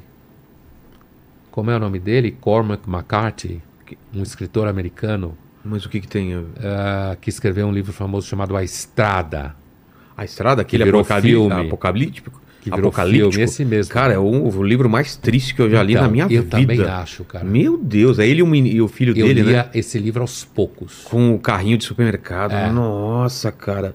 É totalmente sem esperança, né? O livro. É. Ele começa e termina assim. E o filme é E você pior. não sabe o porquê. É. Apesar- É, não tem um motivo, né? Não explica. É, já, já deu a merda e eles estão tentando ir pra praia ou pro sul, sei lá, pra É, eles estão tentando escapar do que a gente chama Estados Unidos, indo É. para Califórnia, É né? verdade. escapar para o mar. Mas o final é surpreendente, né? Como que é o final? Não acontece Tanto nada, no né? filme- não. Ele morre, não é o pai. O pai morre, mas É. tanto o filme como o livro, o final é surpreendente. No filme, eu li o livro antes de ver o filme. Eu também. Então, o final, o pai morre, e aí o menino fica sozinho, e aí aparece um casal que estava seguindo os dois, e que no- você, quando está lendo, tem até medo que eles fossem canibais, porque o problema todo era encontrar canibal ou não, né? Ah, é. Tanto que, que e esse, esse tema do canibalismo é retomado também naquele livro de Eli, Lá o Denzel tem. Washington. Eu tem lembro do canibalismo, filme, é. eu não lembro se Tanto tinha. que é, é, os, os canibais, ele se associa a um grupo de escrotos no livro de Eli, porque eram escrotos, mas não eram canibais. Certo? Ah, tá, tá. Não eram canibais. Então, Entendi. mesmo sendo violentos e maus, você ainda conseguia estabelecer uma relação. Com canibal não, tem Não tem relação. como, é. Né? Mas no, no do Cormac McCarthy, na estrada, no final, esse casal fala pro menino que ele, ele, eles estavam seguindo eles e ele leva o menino para um lugar em que a descrição é um lugar bonito, onde tem outras crianças. Você não lembra disso no Não final? lembro. É, é filme surpreendente. também? Ele vira. No filme também. eu lembro, só inclusive, o ator que faz da, o da papel. tristeza e tal. São duas páginas. Cara, ah, duas páginas pra descrever essa. duas páginas que eles levam o menino para um lugar em que é descrito belamente, que não tinha nada de bonito daquele Claro. cenário, e onde tem outras crianças e esse casal ele pegava crianças abandonadas e sozinhas para cuidar delas, Cuidar mesmo, não com. cuidar mesmo. Tá, São duas páginas. No filme são dois minutos. entendi. Eu lembro até o ator que faz o papel do cara. Do pai ou do. do... Ah, do pai é o Viggo Mortensen, mas que faz o papel desse cara Desse que casa- aparece do no casal. final. É, é um ator que eu não, não lembro o nome dele. O mas pode olhar. E a é. estrada, filme, os atores aí. Cara, É, que filme. faz a última a cena. É um eu vou rever o ator. final, então. Não É um ator razoavelmente conhecido. Não é uma estrela. Sei, sei. Como Viggo Mortensen. Mas você tá dando exemplo desse, desse livro e desse filme por quê? Porque é, é uma situação em que a humanidade regride até o Ah, canibalismo. sim, sim. Por falta de comida. É, no, em todos, o- o Walking Dead, The Walking Dead também tem um grupo canibal também. Sempre Por falta de comida. É. É sempre falta de comida, né? A ideia de que a gente deixou de ser canibal porque outro tipo de alimento, inclusive mais fácil, apareceu. Achou aí? Eu achei uma, uma lista dos, de- do, do elenco, É. que é o, o, o Viggo Mortensen, É o principal, o é. Cody Smith, é, aí tem o Guy Pearce, É esse. Ah, o Guy Pearce. É o Guy Pearce, é, esse aí. É o Ele é esse cara que faz dois minutos do filme. que faz o Memento lá, o, o Amnésia. ó. É, é, do esse filme é muito louco. É um dos Muito primeiros bom. filmes que ele ele ia escrevendo, né? É, que é de trás pra frente, né? Ele, É. ele tem um lapso de 15, 15 minutos, ele É. esquece tudo. É. Aí ele vai tatuando as coisas do corpo. Esse filme é muito louco. Então, é o Guy Pearce. Ele faz esse papel. Como ele é um ator razoavelmente conhecido, o cinema usa esses recursos, né? É. Quando ele aparece, apesar que ele aparece nos dois minutos finais, você vê que é o personagem importante. É, porque senão não colocaria um cara. Porque é um cara conhecido. É, É que nem pôr o Morgan Freeman durante dois minutos no filme. total. Você sempre sabe que ele é um personagem importante. Mesmo que seja ele passando atrás, fala, não, ele vai aparecer mais. É, ele é importante na história. A famosa arma de Chekhov. É, né? é. A arma de quê? Chekhov, já ouviu isso? Se que você... Chekhov é esse? Não, é porque, Ah. é porque dizem no, no teatro e no cinema, se você coloca uma arma nu- numa cena, ela tem que ser usada em algum momento, porque senão não tem porque ela tá lá. Então, se coloca um Ah, ator é? famoso, é porque ele tem uma importância. É, Esse Chekhov é disparada. dramaturgo russo? É, é. Ah, não Ficou conhecido como recurso de arma de Chekhov. Então, se uma cena tem uma arma na parede, uma espingarda, Ela vai ter que ser usada. ela vai ter que ser usada. Porque senão, por que, que ela tá lá? Tira ela de lá. Porque ela tá tirando o foco de alguma coisa. Se você põe, por exemplo, cabeça de animais empalhados, É. isso Aquilo vai ter um significado. Exatamente. O cara é violento, É. caça. É. Tudo tem um significado, É. né? Então isso vale pra pra ator famoso também. Ô, Lene, perguntas aí do pessoal É, aí da- porque já são É, já estamos já tamo no- 15 no- para as 9. Exato. Eu tenho que ir embora. Olha só, a galera mandou algumas aqui. Mas, mas fechamos esse assunto, Pondé? Ou, ou quer completar mais alguma coisa? Eu Não, acho não, que não. é isso. É isso, É né? isso aí. Tá. Ó, é, o Norato Paiva, ele mandou um seguinte aqui. É, Pondé, a esquerda é um comentário, tá? Ele fala assim: Pondé, a esquerda usa da censura para eliminar a direita, como Platão eliminando os poetas de polis. A direita aristotélica crê na im- imperfeição da política, mesmo sendo dizimada pelo que crê. Help. Ixi, você É, precisa entendeu? de help mesmo. Você entendeu? É, ele, ele, ele juntou várias ideias, né?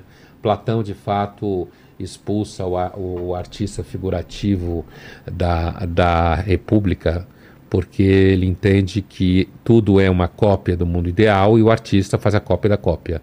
Então o artista engana, assim como os Ah. dramaturgos que escreviam peças de teatro. Ele achava isso nocivo E ele achava que isso atrapalhava a sociedade ideal. de procurar a verdade? É. É por isso que ele expulsa os artistas da Mas a República. relação que ele fez com a direita, qual que é? Que a esquerda. Ele, ele faz uma analogia de que a esquerda quer expulsar a direita ah, através da censura. Eu não acho que a censura hoje possa ser definida entre esquerda e direita. Também acho que não. Não pode, porque a censura é, um, é, um, é uma ferramenta que pode ser usada por qualquer grupo, em qualquer momento. Então, a- a- o, o uso da direita como vítima da censura hoje é um uso ocasional, não é estrutural. A qualquer momento, como você dizia em algum É. momento, pode mudar. Agora, o Aristóteles, não dá para dizer que o Aristóteles é, de É- é- é direita. uma- é o uma- Aristóteles não existia. É, não existia esquerda ou direita naquela época. Agora, o Aristóteles, de fato, en- entendia a política como algo não perfeito, diferente do Platão. É? Ele não tem. O Aristóteles não produz uma utopia política como Platão. Isso é verdade. Mas dizer que ele é de direita, não dá para dizer. É forçar a linguagem. Entendi. Manda, Lene. conceito. É. Ó, é, o o Mubir, Mubiratan, ele falou o seguinte aqui. Boa noite. É, por favor, pergunte ao professor Pondé em que medida e onde a filosofia e a psicanálise se encontram ou se confundem. Filosofia e psicanálise são duas disciplinas distintas e que dialogam porque uma pode aprender com a outra. A filosofia é muito mais antiga do que a psicanálise, né? Muito mais antiga. A psicanálise surge num momento ah, no final do século XIX, começo do século XX, né? E principalmente no começo do século XX, mas o Freud, com, ele não publicou a interpretação dos sonhos em 1899 porque o editor achou que ia ficar com cara de século XIX. É? Apesar que em 1900, quando ele publicou, também era século XIX. Exato. Mas normalmente se acha que já não é, né? Como se achava que quando 2000 era século XXI. Ah, então a psicanálise surgiu muito depois. A psicanálise ela nasce preocupada especificamente com o inconsciente, a repressão, ou seja, o aparelho psíquico, e a filosofia é muito maior que isso, um, esferas muito maiores de reflexão.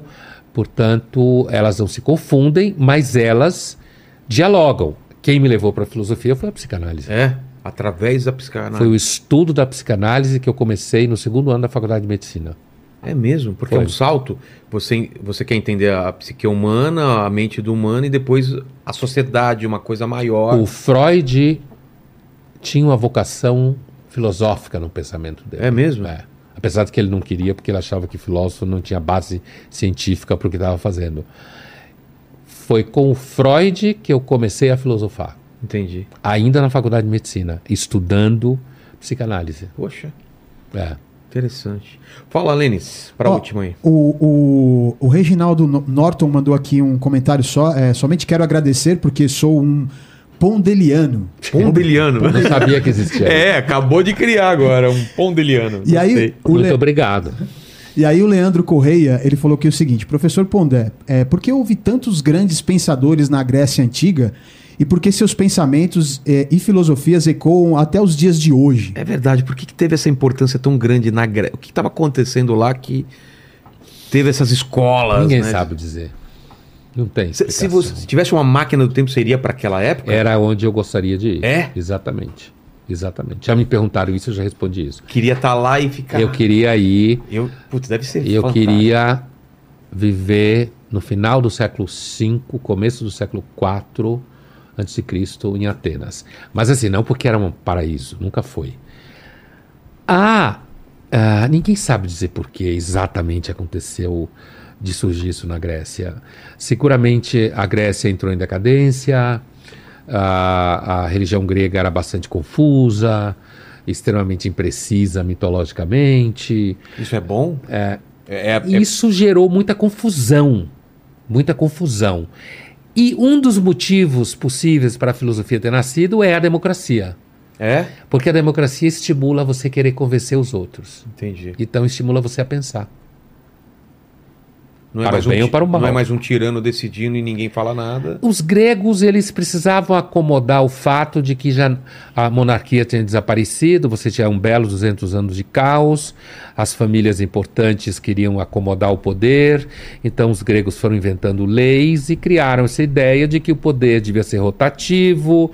Isso durou uns 150 anos, depois fudeu, Entendi. acabou. Mas esse, esse é o caldeirão que surgiu. A filosofia surgiu aí. Antes disso surgiu o teatro, as tam- tragédias, que tam- que já era Então- uma reflexão. Já tem a ver com a filosofia, então. Tem, que é no século V, um pouco antes da filosofia. O teatro, então, ele, ele chega a pavi- a pavimentar um pouco a estrada pro, pro pensamento sem dúvida, é sem dúvida. O fato de você As tragédias. é, escrever uma tragédia, escrever sobre os deuses. Porque as escrever- tragédias, elas estão pensando, durante a democracia ateniense, Passar uma moral. Elas estão elas estão pensando em construir normas, refletir sobre normas, num cenário em que você não tem certeza de nada. Segue o Deus ou segue a lei dos homens? Ah. Entendeu? É uma reunião de pessoas onde a gente está discutindo e eu tô colocando a minha visão do que eu acho que é uma moral, do que é o certo. É Atenas tentando chegar, recuperar uma rota. Entende? Porque a Grécia tinha ido para o saco depois dos Atreus. Atreus? É, é a família do Agamenon Tá. que tomou Troia. Entendi. Que interessante. É. Pondé, pô, obrigado demais pelo papo. Obrigado, Obrigado de novo pelo por convite. se dedicar seu tempo a gente. É sempre um papo muito gostoso. Tem alguma coisa que você queira completar do que a gente falou? Fica à vontade aí. ó, O microfone é teu. Não, não. Assim, o cenário aqui está cada vez mais É. barroco, né? Total. Rococó, talvez. É, né? um monte de coisa, né? É. E redes sociais tá tudo como? Tá como. É, Putz, eu L nem sei. Ixi, agora. Eu acho que o, o, Insta- as meninas vão me matar. Ó, o, o Instagram e o Twitter tá como LF underline Pondé. Então, Obrigado. LF underline É isso Pondé. Ele- realmente ele não usa rede Eu não social. uso mesmo, eu não uso mesmo. Por isso que é feliz, por isso que é um cara que fala com essa tranquilidade, né? Não tá olhando lá, olha, teve tantos likes aqui. Não, aí fudeu. Já cara. pensou? Vida. Não E- dá pra e refletir outra, sobre e, o- as e coisas. outra, assim. hoje é quarta, certo? Isso. Amanhã estreia a nova temporada de Black Mirror, que é um Eu seriado muito fantástico. E o autor falou uma coisa, não sei se acompanhou, Não. que ele falou que fez uma experiência, porque ele ficou quatro anos sem fazer. Foi, né? Porque Sumiu, né? a realidade alcançou o Black Mirror. Ele falou, Foi. cara, não tem mais como eu Agora que surpreender. eu vou pensar? Exato. Aí o que, que ele fez? Usou o chat de GPT. Ele falou que fez isso em segredo. Assim. Façam o roteiro de um episódio de Black Mirror. Ele leu o roteiro e falou: Cara, esse roteiro parece um roteiro que eu escreveria. Aí que ele falou: Estou sendo muito previsível. O chat GPT pegou a média de tudo que eu fiz, o que eu repito muito, e fez um roteiro que realmente fazia. Aí ele falou que essa temporada ele foi para outro lado totalmente que ele não iria por causa dessa experiência com inteligência artificial. Porque falou assim: eu tô muito previsível, eu tô fazendo. Já exa- estreou? Vai estrear amanhã. Eu, go eu vi as temporadas anteriores. Então é uma ver. série filosófica, né? É, né? É, reflete sobre a escatologia da tecnologia. Toda, toda a obra de ficção científica é um Quando pouco é filosófica. boa, é. Quando é boa. É. Um Ray Bradbury, Bradbury Sim, um quando é boa. A É. própria Star Trek. É mesmo? Pô, que bom saber isso, porque eu gosto bastante. O centro da Star Trek é metafísica. né? É. Obrigado demais, Pondé. Obrigado Obrigado, você. obrigado você, Lene. Obrigado, a. Fabi. Até a próxima. Você Cadê que a tá minha em casa. câmera aqui? A sua é aquela. É. Até Tchau, mais. pessoal. Obrigado, hein? Ô, Lene, é contigo agora aí. É isso aí. Ó, falar da Insider de novo, né? É, Nosso é, quanto, patrocinador. quanto, quantos por cento? 12%. 12%. Link na descrição. é, Inteligência é coisa- 12 é o nosso cupom, certo? Exatamente, exatamente. E aí eu vou pedir para você se inscrever no canal, se tornar membro, né, e dar like nesse vídeo, que é muito importante, e também ativar os sininhos para receber as notificações e agradecer você. E eu duvido. aqui. Agora quero ver, Lene. Você prestou atenção no papo? Eu prestei. O que, que o pessoal escreve no- nos comentários pra provar que chegou até o final dessa conversa? Cara, eu tinha achado várias frases aqui, mas Então vamos lá. a que mais me pegou, e eu acho que é a mais simplista, talvez, pra galera escrever, é ateu todinho. Ateu Todinho. então coloquem no comentário Ateu Todinho. É isso aí. Fiquem com Deus. Vocês ateus, né? Fiquem com Deus. É até um negócio. É bom. Beijo no cotovelo. Tchau. Ateu Todinho.